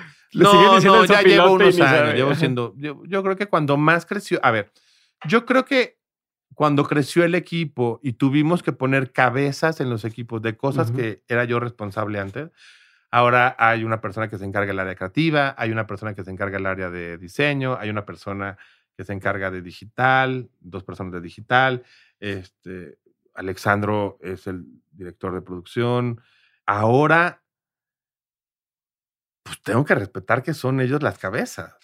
Antes Ajá. no había cabezas, hace muchos años. Entonces yo creo que cuando, cuando, cuando se formalizaron esos, esos este, cargos, pues fue cuando yo creo que, que, que poco a poco dije, güey, si la cagamos, pues la cagamos. A ver, pero ahí tengo una pregunta que usa- voy a usarme de ejemplo, pero, pero eh, espero que, que sirva para construir algo. No es lo mismo decir, voy a empezar desde cero, una empresa que no hay clientes, no hay nada, entonces voy a poner a la persona de ventas, a la persona de comercial y tal, y poco a poco vayan entrando clientes, pero ya todo el mundo sabe cómo, Ujú. o sea, vamos descubriendo sobre la marcha juntos cómo se maneja. Llegan clientes más pesados y el éxito es, un, es de- siempre es de todos, pero ok, es de todos porque todos vamos haciendo desde cero, ¿no? Ah, tengo esto que hice, que es mi bebé, ¿no? O lo hicimos entre tres, cuatro personas, nos empieza a ir bien, ¿no? Y empiezo a tener clientes tal, trabajamos de cierta forma y entonces ahora, ahora mete gente nueva a que, a que maneje esto, pero no quieres que se te caiga, no, no quieres, o sea, oye, estamos agarrando ritmo, estamos metiendo gente nueva a lo que ya lleva vuelo o que ya va avanzando o que ya tiene, o sea, por un lado tienes la presión de decir cómo lo sigo creciendo o levantando o manteniendo, pero tengo que dar la oportunidad de que esa persona tome las decisiones y que se equivo- que se equivoque. No sé si me estoy explicando. Sí, es que no era gente nueva. Era gente que tenía mucho tiempo en la empresa y que sabe perfectamente cómo funcionan las cosas y que ahora ellos también, así como yo he crecido profesionalmente y se me han dado oportunidades en la empresa, ellos también tenían que tener Ya. sus oportunidades. No es de que dijimos, a ver, háblale a una persona que se encarga de diseño. No, había una persona que llevaba mucho tiempo trabajando ahí, que sabía cómo trabajar la empresa, que hacía muy bien su trabajo y hace muy bien su trabajo y entonces fue, ahora te vas a encargar de esto. Ok, ¿no? ok. Y a mí me pasa lo mismo. Yo quizá antes hacía un proyecto más pequeñito y ahora me encargo de proyectos mucho más complejos o más estratégicos y le dedico más tiempo a eso, ¿no? También es como esa parte de evolucionar, no solo yo eh, como una de las cabezas de la empresa, sino todos, ¿no? O sea, como esa capacidad de, además de que puedan crecer económicamente, también es el crecimiento profesional Claro. es importantísimo y que puedas también tú darte cuenta que tu currículum pues va teniendo cosas realmente que valen la pena, ¿no? O sea, no nada más este. Luego veo unos currículums que digo, ah, caray. Por ejemplo, ¿qué es lo que no, te da? ¿Qué es pues lo no que te sé, da o sea, así? como que yo digo, pues hacen todo, todo, todo, todo. O sea, es como esa parte como de, de yo hice la estrategia, la implementación, la promoción, la, ¿cómo le hizo? O sea, yo no puedo solo. O sea, no se la manera. compras. O sí se- No, yo no, difícilmente. Pero tú lo hiciste al principio cuando empezabas. no, nunca Tú fui hacías solo. todo. Ah, Jamás. Ok. Nunca te fui solo. involucrabas, pero tenías equipo. Siempre. Ya. Siempre tuvieron mis socios, siempre tuvo mi equipo. Nunca hice nada. Ni el evento de InStyle. O sea, en ese evento de InStyle estuvo Colette, estuvo Alex, estuvieron amigos, colegas, proveedores. Nunca fui solo. Jamás. O sea, no, no puedes construir algo solo. A ver, estoy hablando desde mi experiencia, Sí, ¿no? claro, Porque claro, tal vez claro. hay empresarios o emprendedores que me dicen, güey, yo sí fui solo. O sea, yo creé estas patillas solo. Todo. Ah, está bien. Estoy hablando desde mi experiencia. Desde mi experiencia, todo ha sido en conjunto. Obviamente yo puse un valor sobre la mesa, pero también el otro y el otro Sí, lo me ejecutó queda, y el otro... me queda clarísimo, me queda clarísimo. Yo, yo, yo, yo pienso parecido a ti en ese sentido, ¿no? En el decir, a ver, pues yo también soy malísimo para las matemáticas. Entonces, de entrada de ahí, yo siempre necesito alguien que me ayude a, a entender qué significa, ¿no? Y nomás dime, ¿tenemos o no tenemos dinero? O, o sea, ¿sabes? O ¿nos alcanza para hacer tal o no nos alcanza para hacer tal? Oye, es que el bottom line y que no, a ver, nada más Sí. dime si hay o no hay o cuánto puedo gastar en esto y ya, confío. Este, por ejemplo, hoy que necesitamos quedar en un hotel. Eh, escoge el que de los que siempre nos quedamos, el que tenga la tarifa que mejor nos alcance. Tú decide cuál. Ah, chingón, y ya. no, así lo- lo haces. Oye, a ver, tengo un montón de, de caminos hacia dónde, hacia dónde irme y, y dudas que quiero resolver. Eh, voy por una. Ahorita, ¿qué haces tú? O sea, ahorita, si dijeras, mi trabajo se trata de, ¿qué haces en el día a día? Resolver pedos. Ajá. este, que yo creo que es parte de cualquier persona que tiene un negocio, ¿no? Que hay filtración en el edificio. Ok, ya ve, yo no lo resuelvo. Sí, pero Resolver pedos todo el día. ¿Qué hago yo? Estoy a cargo de la dirección general de la empresa. ¿Eso qué significa? Eh, tengo que tener conocimiento de todos los proyectos que tenemos, pero sí estoy mucho más involucrado en estrategias eh, para ciertos proyectos, o sea, donde se requiere una estrategia.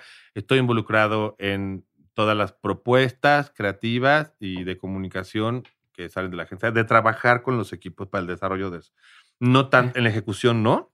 No estoy en la ejecución, pero sí estoy en el desarrollo de estrategias y de creatividad, tanto del área de, bueno, de todas las áreas, la verdad.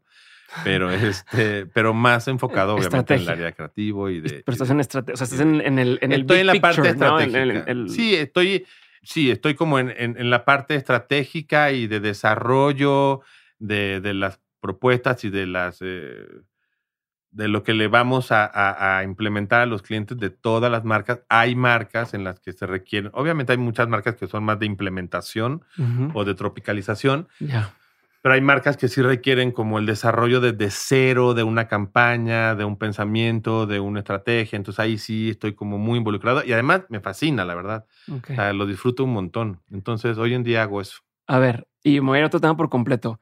En el tema de, de ahorita, bueno, no, no por completo, pero el tema de estrategia, ¿no? Oye, yo me involucro mucho en el tema de estrategia. Ahora, ¿qué serían principios básicos, clave que dices, alguien que hoy quiere tener una marca y que esté bien posicionada, que la gente la reconozca, por dónde debería empezar, qué tenía que hacer, ¿no? Ahora sí como, como, ahora sí como experto eh, en, el, en el tema, para quien estamos escuchando y estamos empezando y decimos, a ver, yo, yo quiero que algún día mi marca sea como alguna con las que trabaja este Lenom, ¿no? ¿Qué, ¿Qué ves tú que se repite? Que dicen, mira, las marcas que les está yendo muy bien o que tienen muy buen posicionamiento hacen esto o tienen esto o tienen esto. Sé que no hay un, una fórmula exacta, o bueno, me imagino que una fórmula exacta, pero probablemente has identificado algunos, algunos principios. ¿Qué tendría que ser? Yo creo que, a ver, siempre que tenemos una idea, eh, todos, cualquier persona, pensamos que es la mejor idea. ¿no? Siempre. O sea, pues nadie piensa, nadie tiene una idea y dice, qué pendejada se me ocurrió. No, no, no. En el momento, después tal vez sí. Pero en el momento uno piensa que es una gran idea. Ujú. O sea, es como la leche, o sea, es como la mejor idea. Ajá. Y, y yo creo que es muy bueno como pelotear y, y- y ser como muy honesto, ¿no? O sea, Ujú. mi idea qué solución tiene, para quién es. Uno hay que entender mucho para quién es ese producto. O sea, entre más claridad tengamos de la audiencia, tú tienes, me explicaste cuál es la audiencia de tu podcast, o sea, tienes claridad de a quién le estás hablando o a quién le quieres hablar. Creo que luego hay proyectos que la idea suena tremenda, pero no sabemos ni para quién es. Entonces, lo que hay una constancia es una claridad tremenda en, en, en, quién es esa audiencia y una constante revisión de la audiencia, porque las audiencias cambian y las formas de, de consumo y las, y, las necesidades. Entonces, las marcas tienen que estar revisando nosotros mismos. O sea, creo que una de las cosas, hace, hace poco me preguntaban, este, porque, porque a la gente, bueno, no a la gente, a varias personas les, da curiosidad el tema de la, del Instagram del Enom, ¿no? Esa, hacia allá iba a ser mi segunda, ah, mi segunda pregunta. Te iba a preguntar porque me Bueno, pregúntame. Bueno, pero voy, a, terminar si quieres. La idea, ¿Cuál era la, ya se me olvidó. No, de qué, cuáles son los principios que ah, tener una marca. Yo creo que hay que conocer la audiencia, hay que entender que alguien necesita o quiere o puede querer lo que tú estás. O sea, alguien tiene que necesitar o querer esto, ¿no? Este, entender el volumen, cuánta gente lo necesita, ¿no? entender tu mercado, tu, tu país, tu contexto. Pero yo creo que ninguna idea es mala si lo haces con pasión y con responsabilidad. No creo que haya malas ideas. Creo que hay malas implementaciones, creo que hay malas interpretaciones, ¿no? Siempre que tengas, yo creo que lo que se vale, a ver, de lo que se trata es si tú tienes una idea, tienes que intentar, ya cuando revisaste, cumple con ciertas cosas, pero si no lo intentas, o sea, si nosotros no hubiéramos intentado abrir la oficina y, estar abiertos a aprender y estar abiertos a escuchar ya que nos escucharan, pues no haríamos lo que hacemos hoy. Entonces yo creo que eh, si tienes una idea, hay que revisarla, evaluarla, platicar con la gente, ¿no? Buscar expertos que te guíen. Nosotros, digo, lo platicamos hace rato, tuvimos y tenemos grandes maestros, ¿eh? O sea, curadores, arquitectos, diseñadores, empresarios, cocineros, gente, en verdad. Entonces, si nosotros tenemos que hablar en un evento sobre gastronomía, le preguntábamos al cocinero. Si teníamos que hacer una exposición, si nosotros habíamos propuesto una exposición como un evento, contratábamos un curador. Si nosotros teníamos que hacer una invitación o un giveaway que tuviera trascendencia, le hablamos a un diseñador industrial. Y estos profesores, que son nuestros maestros, este, nuestros inspiradores, que tenemos una lista, a ver, no eterna, pero sí bastante amplia, este, amplia y que además tenemos la fortuna de que algunos son amigos entrañables de, nosotros y, que siempre que los necesitamos están ahí y que siempre tienen buena vibra y que, y que son paleros también. Yo creo que hay que rebotar tu idea con, con personas, no nada más que güey, es mi idea, es la más No, no eres Coca-Cola, güey, no tienes la fórmula de Coca-Cola. Entonces, rebotar tu idea, investigar, analizar. O sea, a ver, si lo, más, si lo aterrizamos más a un ejemplo, por decirte algo, este, no sé, si me ocurre Dementes, por ejemplo. o sea, si fueras el, el, el, el, dueño de la marca de Mentes y quisieras hacer que Dementes sea el podcast que pues este viene Michelle Obama. una propuesta gratis. Sí, este se llama, esta sección se llama. Yo cobro por la estrategia. Es una, nueva sección que se llama Asesorías con el invitado. Y entonces. Y el de atrás está apunte a punta. Sí, acuérdense que es que lo que tú no sabes es que eso venías, güey. Este, estaba encontrando. O sea, ¿qué tendrías que. O sea, ¿por dónde empezarías? para empezar, no siento que me haga la, la, ¿por dónde, o sea, cuál sería tu primer paso? Mi primer paso es hablar contigo y entender qué quieres. Tú tienes que tener claro qué quieres, para qué me hablaste. Primero, para qué me hablaste. En segundo, que sepa yo qué hago y que entiendas qué hago. Ah, porque sí, seguro llegan contigo y no, consiguen influencers. Y dice que, güey. No, me puedes hacer famoso. Ah, ¿así te, sí te dicen? Sí, hay unos. Hay, a ver. Pero bueno, yo creo que tienes que tener claro. Em, eh, ya se me fue el pedo. Te quedaste con Es que me quedé pensando en lo que me piden y dije, bueno, eh, ¿qué haría yo con dementes? Platicar contigo y que me digas, en primera, ¿para qué me hablaste? En el buen sentido de la palabra, ¿qué necesitas de mí? Y saber si yo te puedo ayudar. Ya. El que seamos una agencia de comunicación estratégica no quiere decir que tenemos las soluciones para todos y para todo. Porque tenemos, trabajamos con ciertas fuentes, no trabajamos con todas las fuentes. Tenemos especialización en ciertos temas, no trabajamos con todos los temas, a menos que sea un proyecto que podamos implementar eh, o desarrollar un equipo, pero tenemos que prepararnos. No es que todo sea imposible. ¿no? Si me hablara una marca de deporte este, muy especializada, pues tendríamos que trabajar en eso. Una farmacéutica, por ejemplo. Ya. Marca de deporte está más fácil. Eh, pero yo creo que primero te preguntaría qué necesitas o cuál es tu inquietud. Evaluaríamos si te podemos ayudar. Muchas veces lo orientamos hacia alguna persona que sabemos que lo puede apoyar si nosotros no somos las personas indicadas, porque a veces no somos las personas indicadas para el tamaño de un negocio o para una marca o para un sector o para un país, porque luego nos piden, oye, ¿pueden implementar esta estrategia en tal mercado? No conozco el mercado o no tengo cómo implementarlo ahí. Y, el diálogo es muy importante para construir una estrategia. ¿no? O sea, yo te escucho, es como, pues, como ir al psicólogo, como un poquito, ¿no? O sea, a ver qué quieres, en qué quieres que trabajemos, por qué quieres esto, por qué, hasta dónde quieres llegar y hacemos una estrategia. Generalmente hacemos estrategias en periodos de tiempo como muy claros, seis meses, ¿no? Y sobre eso te la presento y vamos El trabajo en equipo no solamente es en nuestro equipo, sino también es en el cliente. Los mejores proyectos es cuando los clientes trabajan en colaboración con nosotros. Mm. Si tú tienes una agencia para aventar el trabajo, a ver, ustedes no sé qué. Hagan como toma pedidos. Es muy, es muy complejo. Entonces, eh, creo que, que teniendo, tú buscaste una agencia de comunicación porque tenías una inquietud o algo que sentiste, pero hay que ver si es un tema de publicidad, hay que ver que es un tema de BTL, hay que ver si es un tema de, de relaciones públicas, hay que ver que es un tema de crisis o de marketing o de, de qué es. Y si yo entro dentro de ese tema, es juntos poder construir una estrategia. Este, esa estrategia lleva una fórmula, claro, una fórmula muy ortodoxa de cómo es el trabajo de relaciones públicas y los pasos, ¿no? Este, no es que sea el hilo negro, pero hay que entender a quién le vas a hablar y por qué quieres hablar.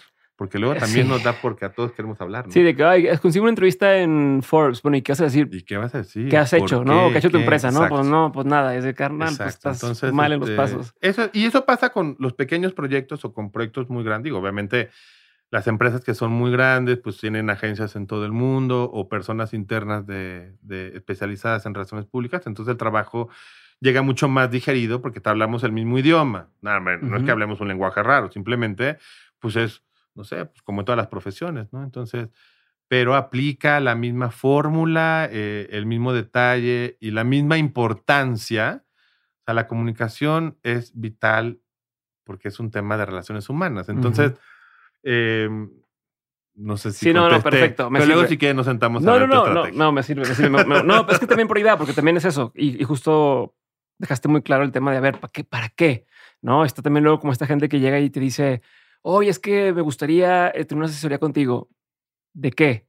No, pues para platicar eh, de, y, pero ¿qué, quiere, qué quieres hacer? No, o, no, es que ni siquiera he empezado. Es de que no, carnal, estás, estás frito, ¿no? Este, o quiero que me presentes con, me ha tocado. Vi que tuviste tal persona en el, el, podcast.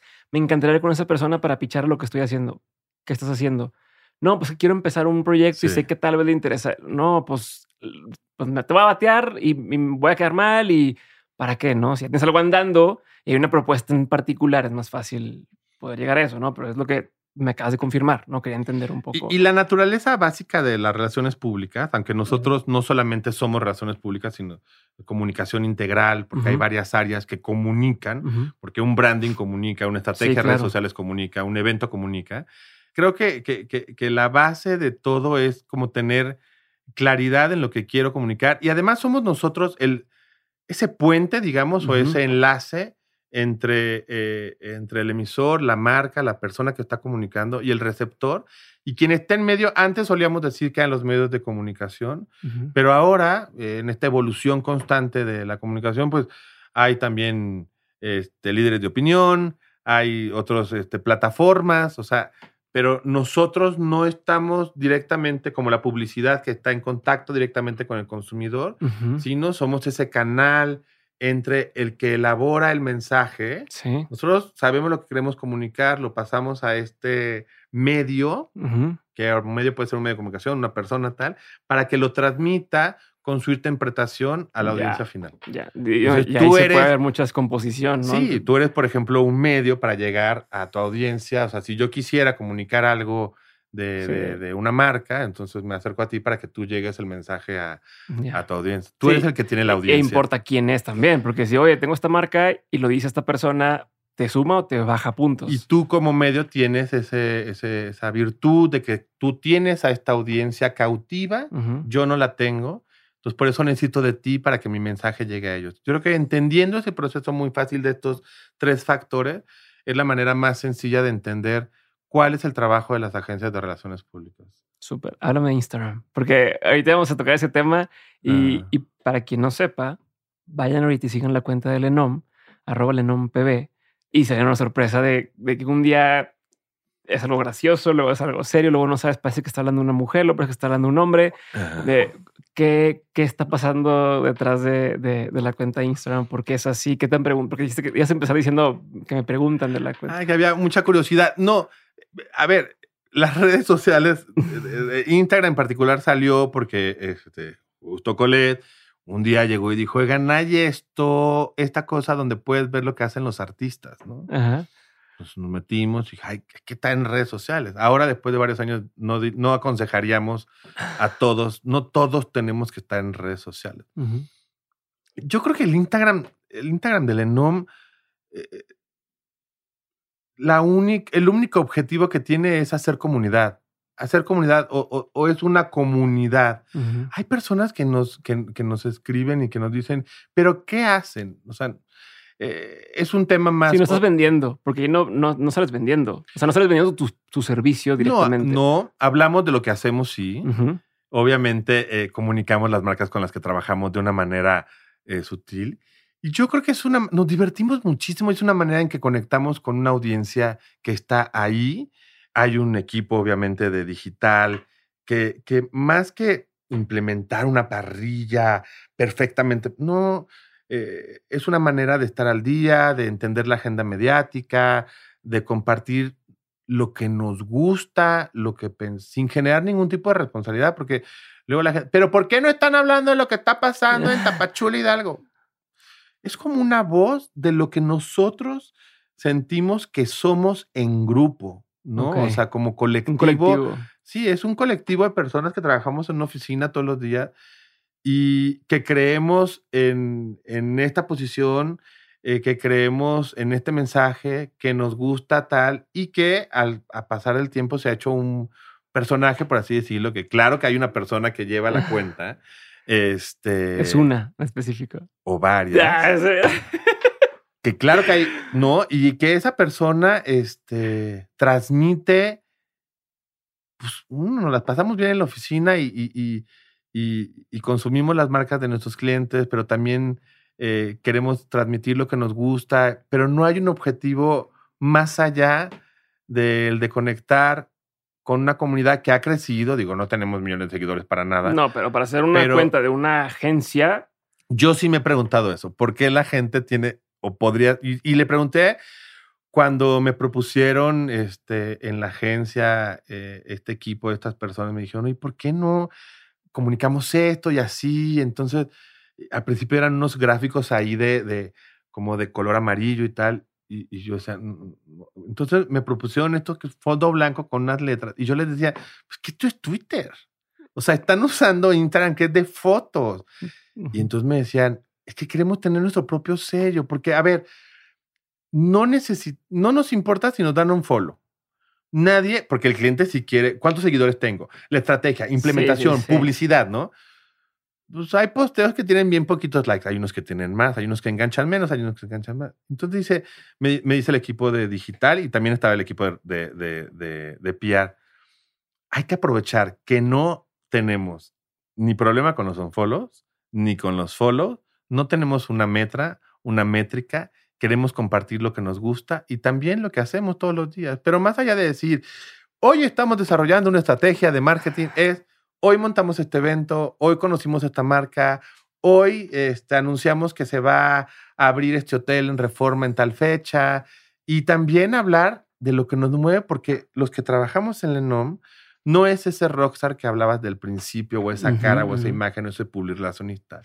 Son cincuenta y pico personas muy distintas entre sí, con historias completamente distintas, que provienen de lugares muy diferentes, de regiones del país diferentes, de otros países, que generan este personaje que es Lenom a la agencia a la que nos debemos. Y también la gente que ha pasado por la agencia, ¿no? O sea, la gente que ha estado ahí, que por alguna u otra razón ya no está, son los que han generado este personaje que está a favor de ciertas cosas, que le interesan ciertos temas, que se emociona con las canciones de Selena, que se pone pedo, este, que se echa sus churros, este, pero que le emociona este, ciertas marcas de moda, pero que tiene dudas, pero que se bajonea, pero que tiene buenos días, pero que tiene malos días, pero que se asustó con el trueno. Es muy local, es una comunicación muy local y, y, no tiene otro objetivo más que, más que hacer comunidad.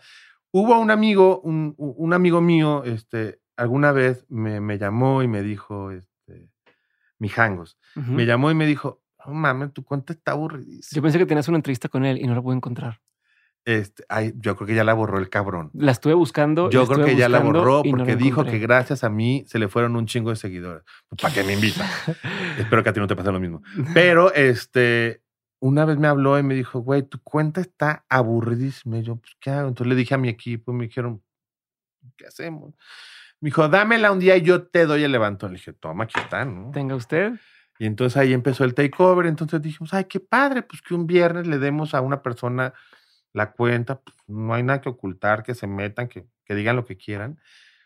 Y entonces yo sugerí, yo dije, va, yo le digo a mis cuates, ¿no? O sea, yo le escribo a mis cuates y le digo al arquitecto, al diseñador, a la curadora, a la empresaria, a la de la feria, al cocinero, al no sé qué. De todo, de todas las industrias. Pero se me acabaron mis amigos.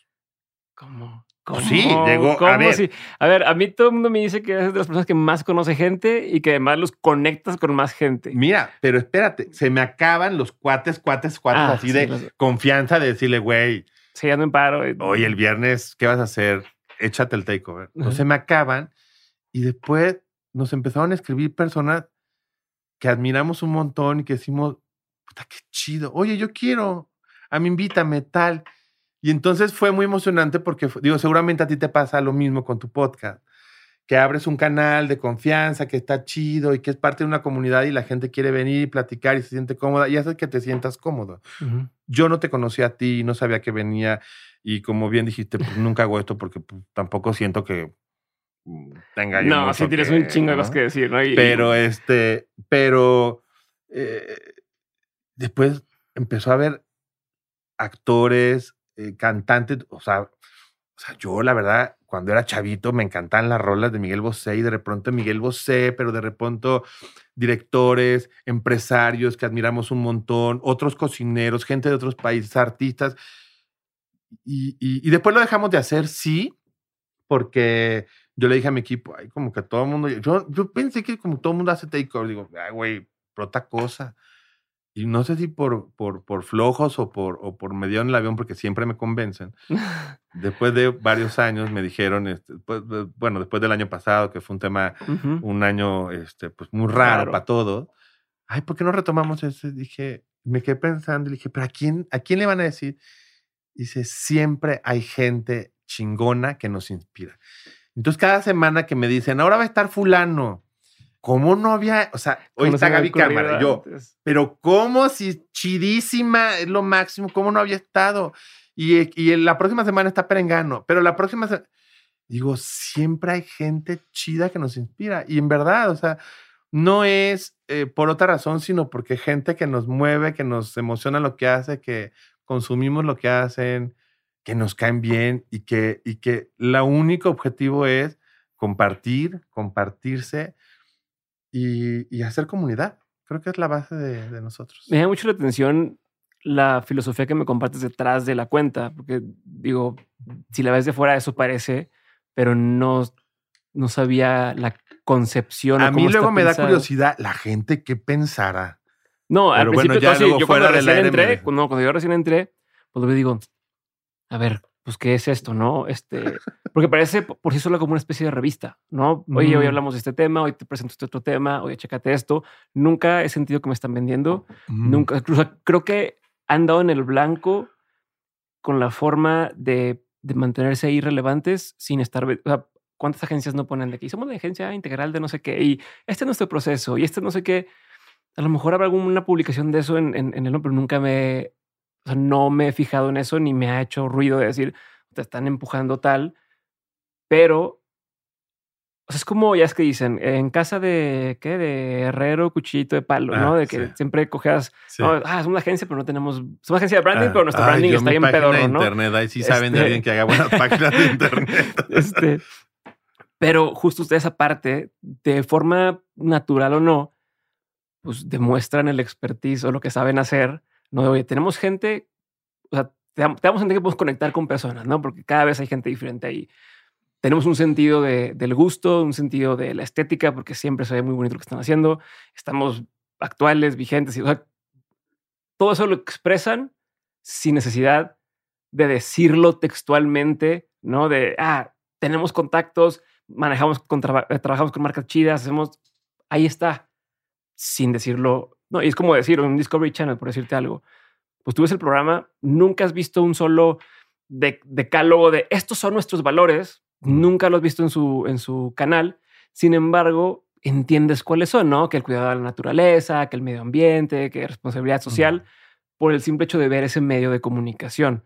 Acá me da una impresión de que sucede lo mismo, de sé, creo que entiendo qué valores tienen y, y detrás de qué posturas o detrás de qué ideologías están, están parados sin tener que ser explícitos en, en el decálogo del ENOM, ¿no? De no al racismo, no, no, simplemente por lo que compartes.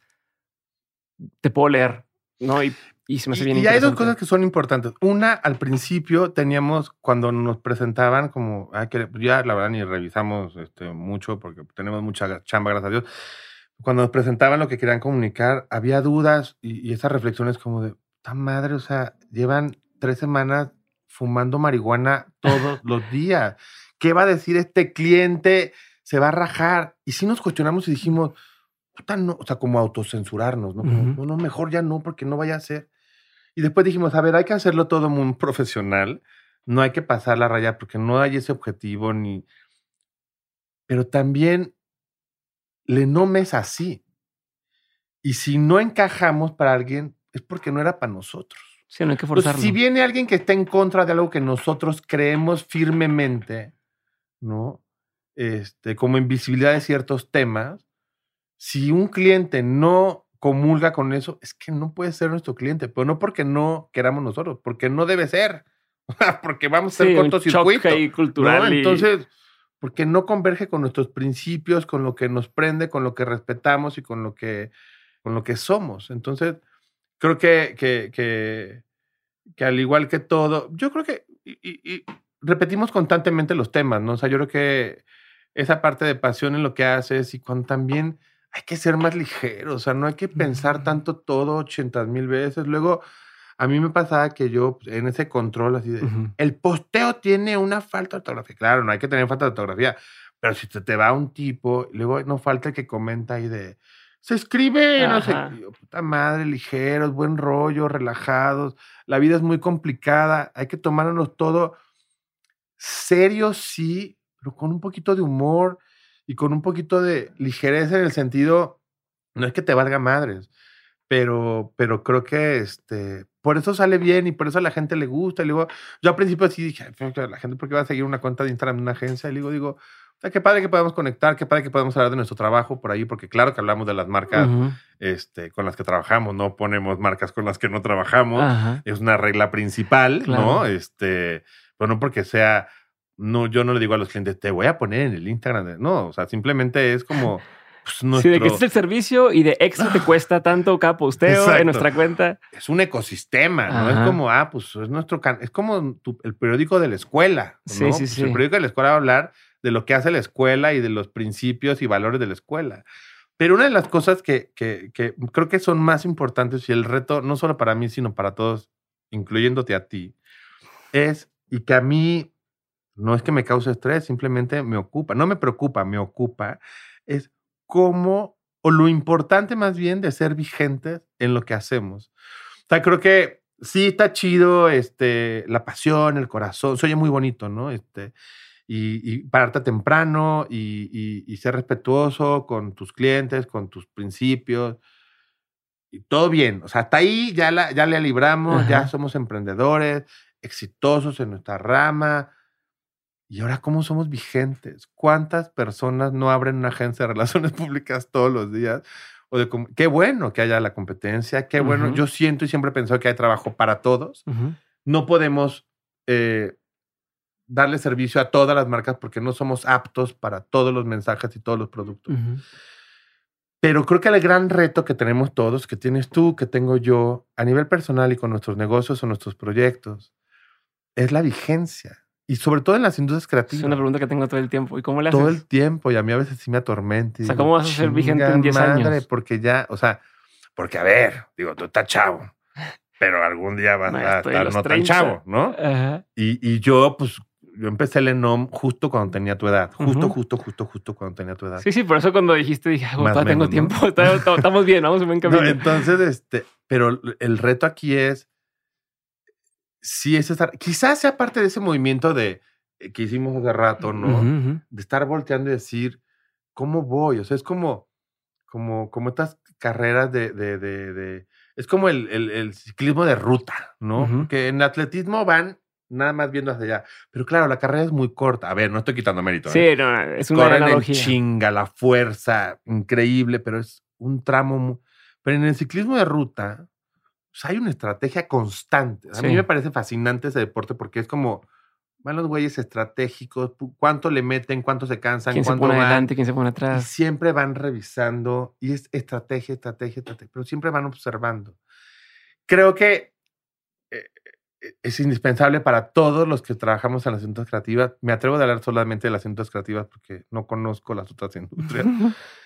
es que el reto que tenemos y, y, el trabajo que debemos de hacer constantemente es el cuestionarnos y no solamente cuestionarnos, sino trabajar en cómo hago para ser vigente, para ser vigente para mí mismo, cómo hago para nutrirme de cosas que me nutran realmente, y no estoy hablando solamente de alimentación, sino de lo que consumo mediáticamente, a qué le dedico mi tiempo, qué estoy consumiendo, porque hay una oferta cada vez más grande. Ayer veía un meme como de las plataformas de streaming, decía, este, estaba este, completamente de acuerdo, ¿no? O sea, cuántas tenemos contratadas, nos llega el recibo con todas, cuáles vemos, cómo filtro, a qué le dedico el tiempo, qué estoy leyendo, qué estoy consumiendo, dónde me informo. ¿Qué secciones leo del periódico? ¿Leo el periódico? ¿Cómo me mantengo vigente? Yo en lo personal y mi empresa, primero saber si mi empresa es vigente, ¿no? Si estoy aportando valor a hoy en si hago cosas que todavía son relevantes para la Si soy relevante para mi audiencia, para mis, para mis clientes. ¿Qué tan relevante soy para mis clientes? Y creo que eso debe ser esa piedrita en el zapato que aunque nos joda, tenemos que mantener porque es una manera de, estarte cuestionando y diciendo, todos los días, todos los días tengo que, enfocar mi tiempo en, lo que realmente sume, hacerme más ligero y quitarme peso de lo que no me sume, proyectos, cosas, personas, este, y ocuparme en ser vigente, ¿no? Porque te empolvas y después son como esas marcas que nunca trabajan para rejuvenecer su marca y creo que todas las marcas tendrían que trabajar en eso porque si no se van a morir con sus consumidores. Entonces, nosotros que también tenemos proyectos como tú lo tienes y como mucha gente que he visto, que además te quiero agradecer porque me siento muy honrado de que me hayas invitado y además con tanta gente que admiro y respeto muchísimo y que algunos ni los conozco, digo, ay, qué cool, ¿no? Entonces, este, pero creo que una de las tareas más importantes es esa revisión de cómo hacernos vigente. Ahora, ¿cuál es? Si alguien se está preguntando, ¿y cómo le hago para ser vigente? Pues actualízate en todo. O sea, quítate cosas que. Yo hace rato te comentaba que, que, tenía mis botas doradas. De hecho, tengo un amigo que quiero mucho que, que me decía, jefe, bota dorada. Nacho Cadena. Y, ¿De cadena y asociados? ¿Mm? ¿De cadena y asociados? De cadena y asociados.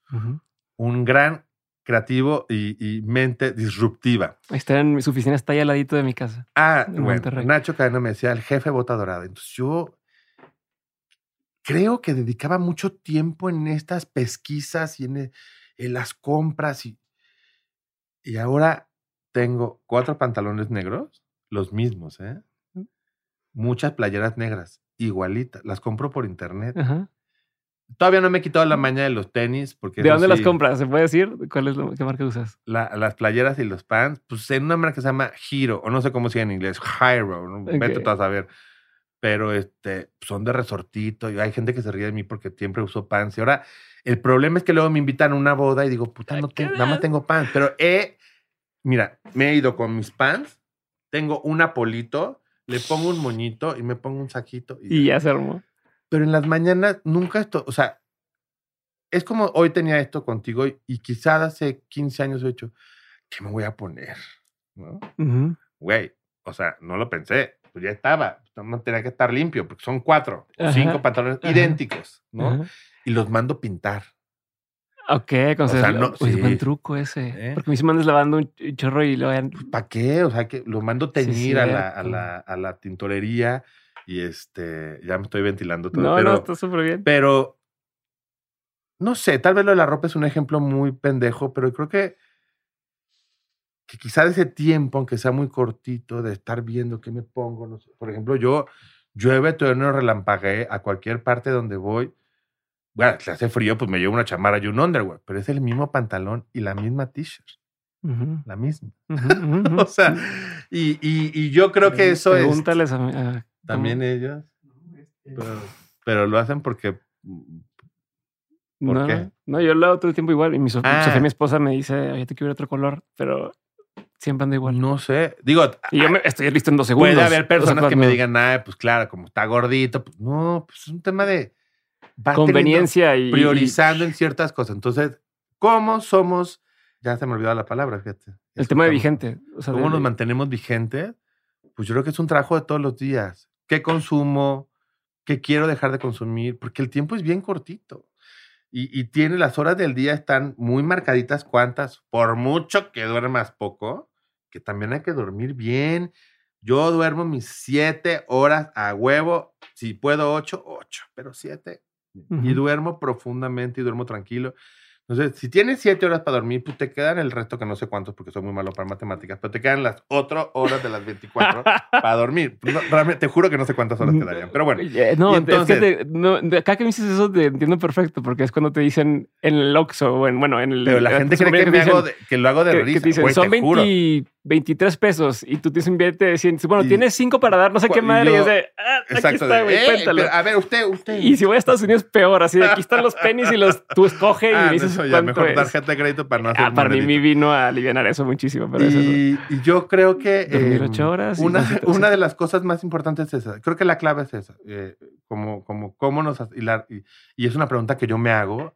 Si alguien tiene una fórmula por ahí que la pase, pero yo creo que la fórmula es lo que consumimos, lo que no, el tiempo que, si de estas siete horas, las, ¿cuántas horas nos quedan? No sé, no, no, ni, ni, ni, ya ni me esfuerzo. 24 menos 7. ¿Eh? No, pues 13. igual que aquí. 13 es 21, ¿no? No sé, el resto de las horas. El resto de las horas de las 7 horas. ¿Para qué lo vas a dedicar? Mira, tengo que ir a trabajar. A ver, no soy el mejor cuidador de mi perro, pero pues de pronto sí lo paseo. Este, sí soy adicto un poco al Instagram, la verdad. este, siempre, pero ya tengo como mis mañas de leo los artículos del periódico, este, veo ciertos portales, eh, reviso ciertos, eh, ciertas cosas que me interesan de tal. Si veo que una serie no me engancha, nunca aprendo una serie sino más porque los recomendados. No, investigo. si le voy a dedicar el tiempo, tiene que estar. Le voy a dedicar el tiempo mínimo que alguien opinen. en quien confías, aparte, porque. Sí, o sea, de, me la por ejemplo, mucha gente te recomienda hacer esto. Yo digo, digo, por muy cariño que le tenga a esa persona, digo, no nos gusta lo mismo. Pero si es una persona que digo, ah, esto me va a gustar, no sé qué, entonces ya no pierdo tiempo. Y creo que eso nos va haciendo más eficientes y nos va a ayudar a dedicarle más tiempo a lo que es tan importante como ser vigentes. Y es una, mm, una práctica que yo mismo, digo, no, no, no te puedo decir si lo estoy haciendo o no en este momento, pero por lo menos tengo la piedrita en el zapato y la idea en la cabeza que tengo que esforzarme para, para trabajar en, en cómo volverme, no volverme, cómo ser y mantenerme vigente en un mundo que cada vez cambia más rápido, donde se nos olvidan las cosas muy rápido, donde las prioridades, pues pareciera que son las mismas para todos, pero son completamente distintas, donde pareciera que estamos más conectados cada vez, pero siento que hay como un, digo, no quiero ser fatalista, ¿no? Estamos mucho más desconectados, pero también en un mundo que tiene posibilidades increíbles y oportunidades increíbles. Este, yo muchas veces, la gente me pregunta, ¿y por qué no te quedaste a vivir en España? ¿O por qué no te vas a vivir en España y tal? Eh, porque para mí este país me ha dado la oportunidad de tener un negocio. En este país he podido crear mi proyecto. Estoy muy agradecido con mi país. Procuro no quejarme, no engancharme con eso. Procuro enfocarme a lo que tengo, a lo que soy y a mi trabajo. Eso no quita que pueda tener una opinión crítica, pero pues, no me engancho, no pierdo, no pierdo tiempo en estarme queje y queje y queje y queje. Y, y nada. Este, bueno, aprovechando que, que, hablas de lo de la, mm, la, vigencia, quiero pasar a una sección de preguntas concretas y no muy con el orden que la gente conoce. Voy a aprovechar esa, donde dices que para mantenerte vigente, eh, pues una de las formas es consumir cosas nuevas y demás. Pues quiero preguntarte, ¿qué consumes? O sea, ¿qué medios consumes? Eso, ¿no? No qué consumes de otras cosas. ¿Qué medios consumes? Que si dices, ok, estoy en Instagram mucho tiempo, cuáles eran algunas cuentas, qué portales son los que visitas, como los que los más recurrentes en tu día a día. Eh, el New York Times. Y me encanta la sección de, de, gastronomía este, del New York Times, la verdad. Hay una cuenta de Instagram buenísima que es Harvard Business. Este, de que con manera muy simple te da, te deja pensando y después hay artículos como muy interesantes. Creo que eso es lo que, lo que sí busco diario, o sea, lo que voy directito, diario, este sí voy. Eso es lo que consumo todos los días. Ok, ahora sí voy con las primeras que, que, están. La pregunta es concreta, pero la respuesta no tiene que ser, ¿ok? ¿Cuál ha sido uno de los peores consejos que te han dado en tu carrera? Consejos. Uno de los peores que te han dado, tanto en lo personal como en lo laboral. El peor consejo que me han dado es que el cliente siempre tiene la razón. Ok porque no siempre tienen la razón. ¿Y cómo se lo hace saber? ¿Cómo sabes? Cuando ¿Cómo, tienes... ¿Cómo se lo hace saber sin que haya pedo? Con respeto, con profesionalismo, con franqueza. Hay que saber si el cliente puede escuchar eh, tu opinión y también pasar de ser un proveedor y que tenga la posibilidad de ser un asesor. Eso también es una, una oportunidad que te puede dar el cliente. Pero... ¿Lo crees en todas las industrias? Como en la de los restaurantes, por ejemplo. Yo creo que el cliente... que tienes muy buenos amigos en el... En el no, pero yo creo que el cliente, quiero saber yo creo que el cliente no siempre tiene la razón, ¿no? Yo creo que, a ver, esto es como de seres humanos. No hay alguien que siempre tiene la razón. O sea, es como un silogismo, ¿no? O sea, es como... No, no es de industria, no es de personas, no es de categorías, no es de jerarquías. Nadie tiene siempre la razón. Es que el, problema ahí es el siempre, ¿no? Y parte del, Porque puede que, que te da el dinero. el proveedor tiene la razón el cliente tiene la razón, el comensal tiene la razón, el escritor tiene la razón. Pero decir siempre, pues, ¿cómo dejas al otro? Entonces yo creo que, que los clientes tienen la razón y que nosotros también tenemos la razón y que muchas veces tocamos el mismo punto de convergencia y de, y de conectamos y eso hace que los resultados de los proyectos sean mucho mejores. ¿Cuál ha sido uno de los mejores consejos que te han dado? Que no me tome las cosas personales. Y eso me lo dice mucho Colette. No te lo tomes personal. Tener la capacidad de ver más allá de lo que te dicen con una sola palabra o de una sola acción. Todos tenemos malos días, todos tenemos malos momentos, hay circunstancias que no conocemos de las demás personas. Tener la capacidad de leer más entre líneas, de ser más sensibles y de practicar la empatía no solamente quedarte y decir, ay, es que me habló feo, es que no le gustó mi idea. No mames. No somos tan chingones para ser como lo más importante para la otra persona. Me imagino que si te lo dijo es porque a lo mejor antes te lo tomabas más personal. Pues a lo mejor tiene un mal día, a lo mejor no se le enchinó el pelo hoy como quería. O sea, cada quien. Pero, pero creo que hay que practicar más la empatía. Y, sí, cada vez me tomo menos las cosas personales. ¿Qué es un consejo que tú antes dabas como un buen consejo y que ya no das? Oigan, deberían de pasar estas preguntas antes con tiempo para analizarlas y no decir pendejadas, pero ¿qué antes daba yo? Cuando alguien del equipo se te acercaba, con algún amigo, algún colega, te llegaba y te preguntaba algo, o sea, seguido te preguntan sobre los mismos temas, ¿no? Entonces, sí, quizás les decía, haz lo que te están pidiendo, ¿no? Mm. Sin cuestionar, sin indagar, sin investigar, sin defender su punto. Ahora, creo que les digo, expon tu punto, eh, compártelo y al final cuando esté expuesto lo que piensa, si quieren seguir con la misma línea, está bien, pero es importante hacerse escuchar. No somos máquinas. Entonces es importante dar los, nuestros puntos de vista si están bien fundamentados. Hablar por hablar, eso sí, chale. Chingan. ¿Qué opinión tienes que poca gente comparte contigo? ¿Qué opinión tengo que poca gente comparte conmigo? De esas opiniones que cuando estás en una cena se divide la mesa, ¿no? De eh, o no, o incluso todos te vuelven con cara de no sé. Híjole, no, tiene que ser algo malo, no tiene que ser algo malo. ¿Qué opinión tengo que pocos comparten conmigo? Este, pues estoy a favor. No sé si pocos comparten conmigo. No, mucha gente comparte conmigo. Más bien, no que pocos comparten, que algunas personas no comparten conmigo. Estoy a, a favor del aborto, estoy a favor de o, de, o de voces que hay gente que le incomodan o que que cuestionan demasiado. Estoy a favor de la libertad y la felicidad de cada persona. Como dicen vulgarmente, cada quien sus cubas.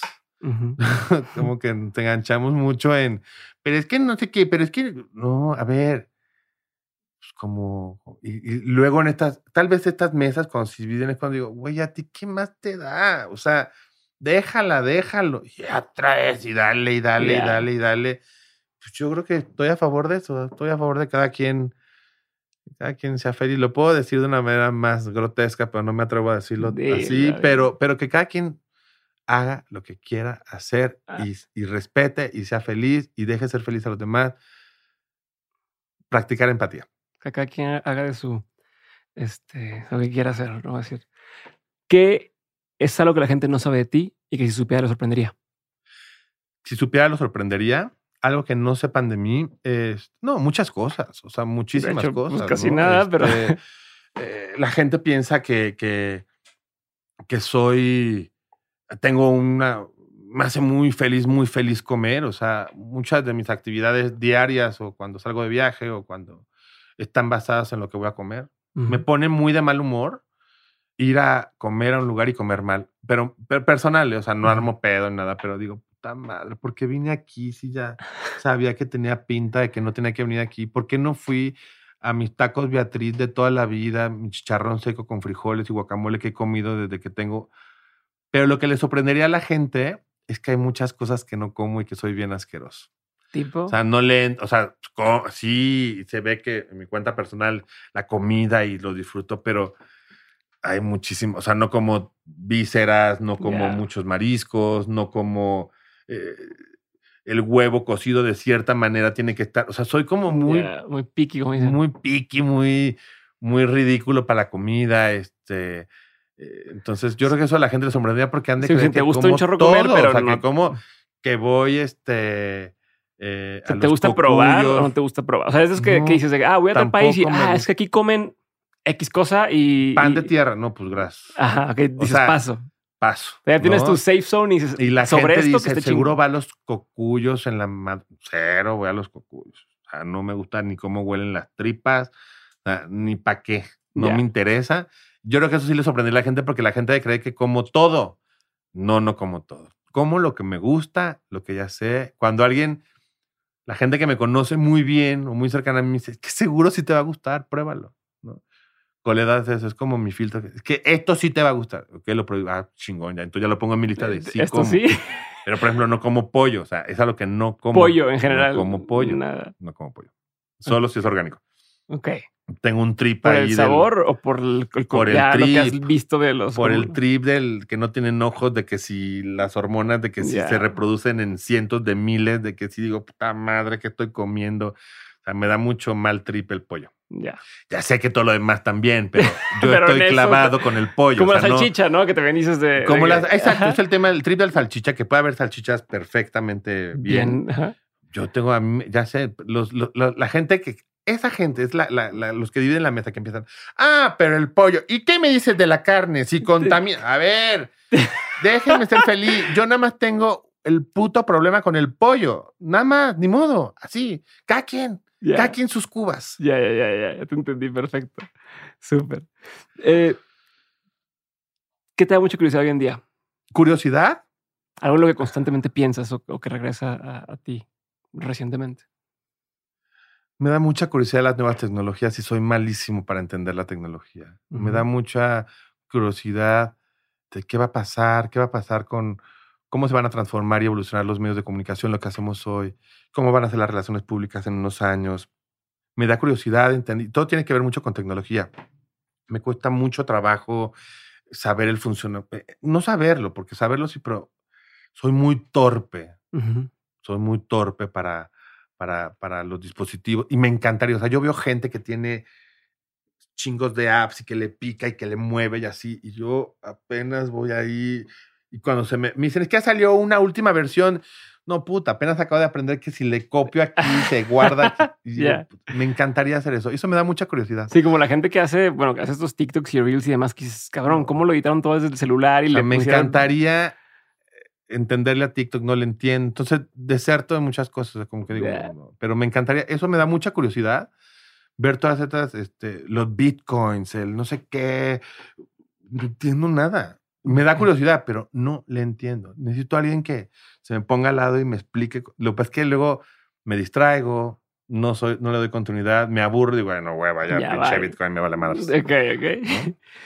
Pieza de arte, libro, película, documental, canción, algo de esto, puede ser una o puede ser todas, que haya marcado un antes y un después en tu forma de, de ser, en tu vida, en tu forma de trabajar. O sea, no que, ah, les recomiendo ver estas tres películas. No, que hayas dicho, yo vi esto y cuando vi eso, pum, no, me cambió la forma de pensar o me abrió los ojos a algo. No, yo creo que hay muchas cosas que recuerdo este, de diferentes etapas de mi vida y, y no todas tienen que ser como de para que suene mamador, así de la película de David Lynch. Sí, en la universidad me parecía fascinante lo que hacía y no he vuelto a ver ninguna película de él. Y, y, este, y Almodóvar me parecía como cualquier película que salía la tenía que ver porque tenía que ser chingoncísima o Woody Allen y tal. Y ahora no, ahora veo, a ver, esta quizás no me va a gustar mucho, ¿no? Hay muchísimas cosas, muchísimas cosas que me han hecho este, ver de una manera antes y después. Muchas cosas. Creo que una de las cosas que más disfruto y que más extraño o que más he valorado con el tema del año pasado y de este y, y de lo que sigue, es como la necesidad que tenemos de, de- de estar en contacto con, con, aunque se oiga cursi, pues, con el arte y las expresiones artísticas Aunque te encanta el arte. vital, es, es, este, es como, pues, como comerte un buen tomate, la neta, como comer pollo orgánico. y, pero a ver, que me marcó un antes y un después, hay muchas cosas, no, una no te puedo decir. Hay una compañía de teatro catalana que se llama La Cubana, que marcó un antes y un después para mí en ver las artes escénicas. Este, una película que, siempre que, que la veo eh, me emociona y me estimula muchísimo es West Side Story. La música me parece maravillosa. Y aparte lo más cagado es que puedo escuchar ese, ese soundtrack, pero en un día normal de mi vida. O sea, no tengo que ver la película. O sea, lo escucho en el coche, cuando tenía coche, ya no tengo coche, pero... Pero hay, hay piezas así, o sea, muchas películas de Novar, muchas películas de David Lynch. Este, mm, había un libro de Sara, esa parte como cursi y esa parte como, como, como de, de esa convivencia rodeado de mujeres en mi casa y de, de, de, de apreciar esa, la feminidad este, y, y tenerla como algo súper, súper, súper, súper, súper sagrado. un libro de Sara Serkovich que leí en la adolescencia que se llamaba, pues no me acuerdo cómo se llamaba, pero algo de amor, no me acuerdo. Ese libro me marcó cabrón. Este. Y, seguramente hay cosas que ve en las, en las, en las cosas de, streaming que, que me marcan. Hace poquito vi un documental de HBO de un fraude este, de una galería de arte en Nueva York que estuvieron vendiendo falsos durante muchos años, pero al final te dejan así como el entendido de habrá sido o no habrá sido. Y, reflexiono muchas cosas, ¿no? Sobre el valor del arte o, el valor que le damos o quién, cuáles son los avales que necesitas o a quién le crees. Muchísimo. O sea, yo creo que, eh, y también he consumido muchas cosas, eh, la música de Juan Gabriel, este, todo lo que es parte como de mi, de mi, de mi, de mi de mi tejido, de mi construcción, de lo que soy mentalmente, eh, es eh, lo que me alimenta, lo que me emociona y lo que me recuerda momentos de mi vida, personas, este, situaciones, es a través de la música, del teatro, de la danza, de, cualquier expresión artística que, me ha marcado. Entonces, no te diré que una, sino son un cúmulo y esa necesidad y esa persecución a siempre estar como en busca de, ese, de ese pollo orgánico. Ok. Ese se llama el episodio. En busca del pollo orgánico. Dos preguntas más. ¿Lección más memorable que te dejaron en tu casa? ¿Lección más memorable de tu madre o de... Ya es que dices que vivías con, tus tías o veías a, tus, a, toda esta familia. ¿Cuál ha sido una de las lecciones más memorables que te quedaste de ahí? El papel de la mujer creo que es una de las lecciones más importantes el valor, la fortaleza, la inteligencia, la integridad de las mujeres, la importancia, la relevancia, es que son más chingonas que nosotros. Perfecto. Última pregunta. De todo lo que has vivido, tanto en lo personal como en lo laboral, has tenido un montón de aprendizajes. Si tuvieras que quedarte con tres aprendizajes que quisieras tener siempre presentes, que fueran como esta brújula que cuando estás en duda y dices, a ver, estas tres cosas, estos tres principios, ¿cuáles serían? Eh, el trabajar en equipo, siempre. El que lo que hagas, nunca perder la emoción por lo que, por lo que uno hace.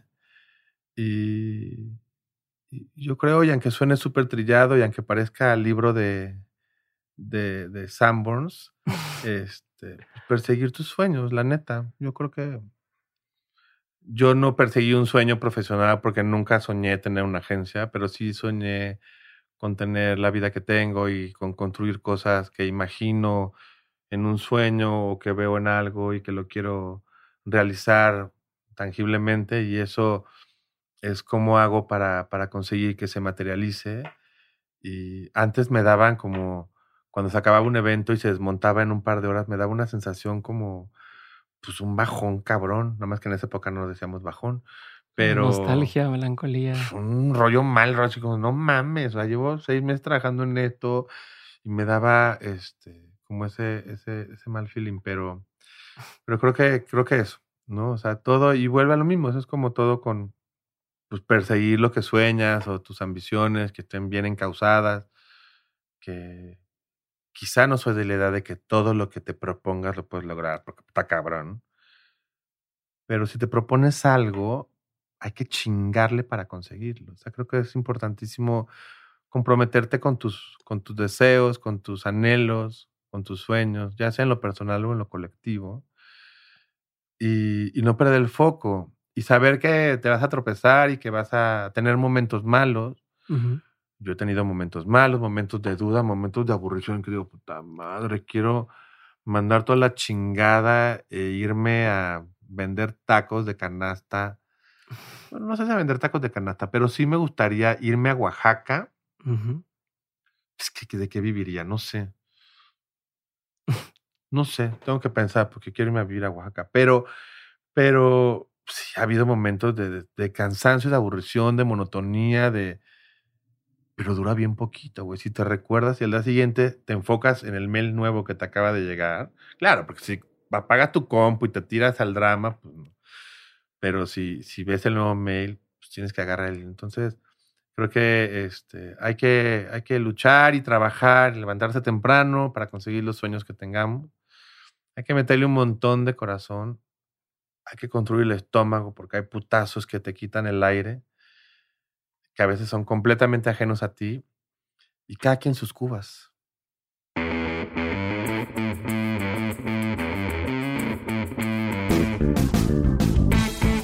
Gracias por haber llegado hasta el final de este episodio. Espero que les haya gustado tanto como a mí. Como, como pueden ver, tenía muchísimas ganas de saber un poco más de Juan Carlos. No sé si quedó claro al principio del episodio, pero no es una persona que dé muchas entrevistas o que esté en el ojo público. Entonces tenía mucha curiosidad de saber cómo le hizo para, para llegar a donde está, de cómo ha tomado ciertas decisiones. Creo que, creo que en el episodio lo se deja ver.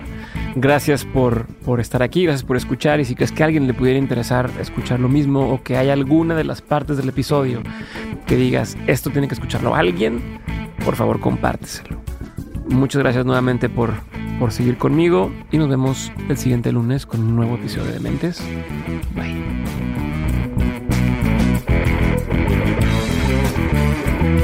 Thank.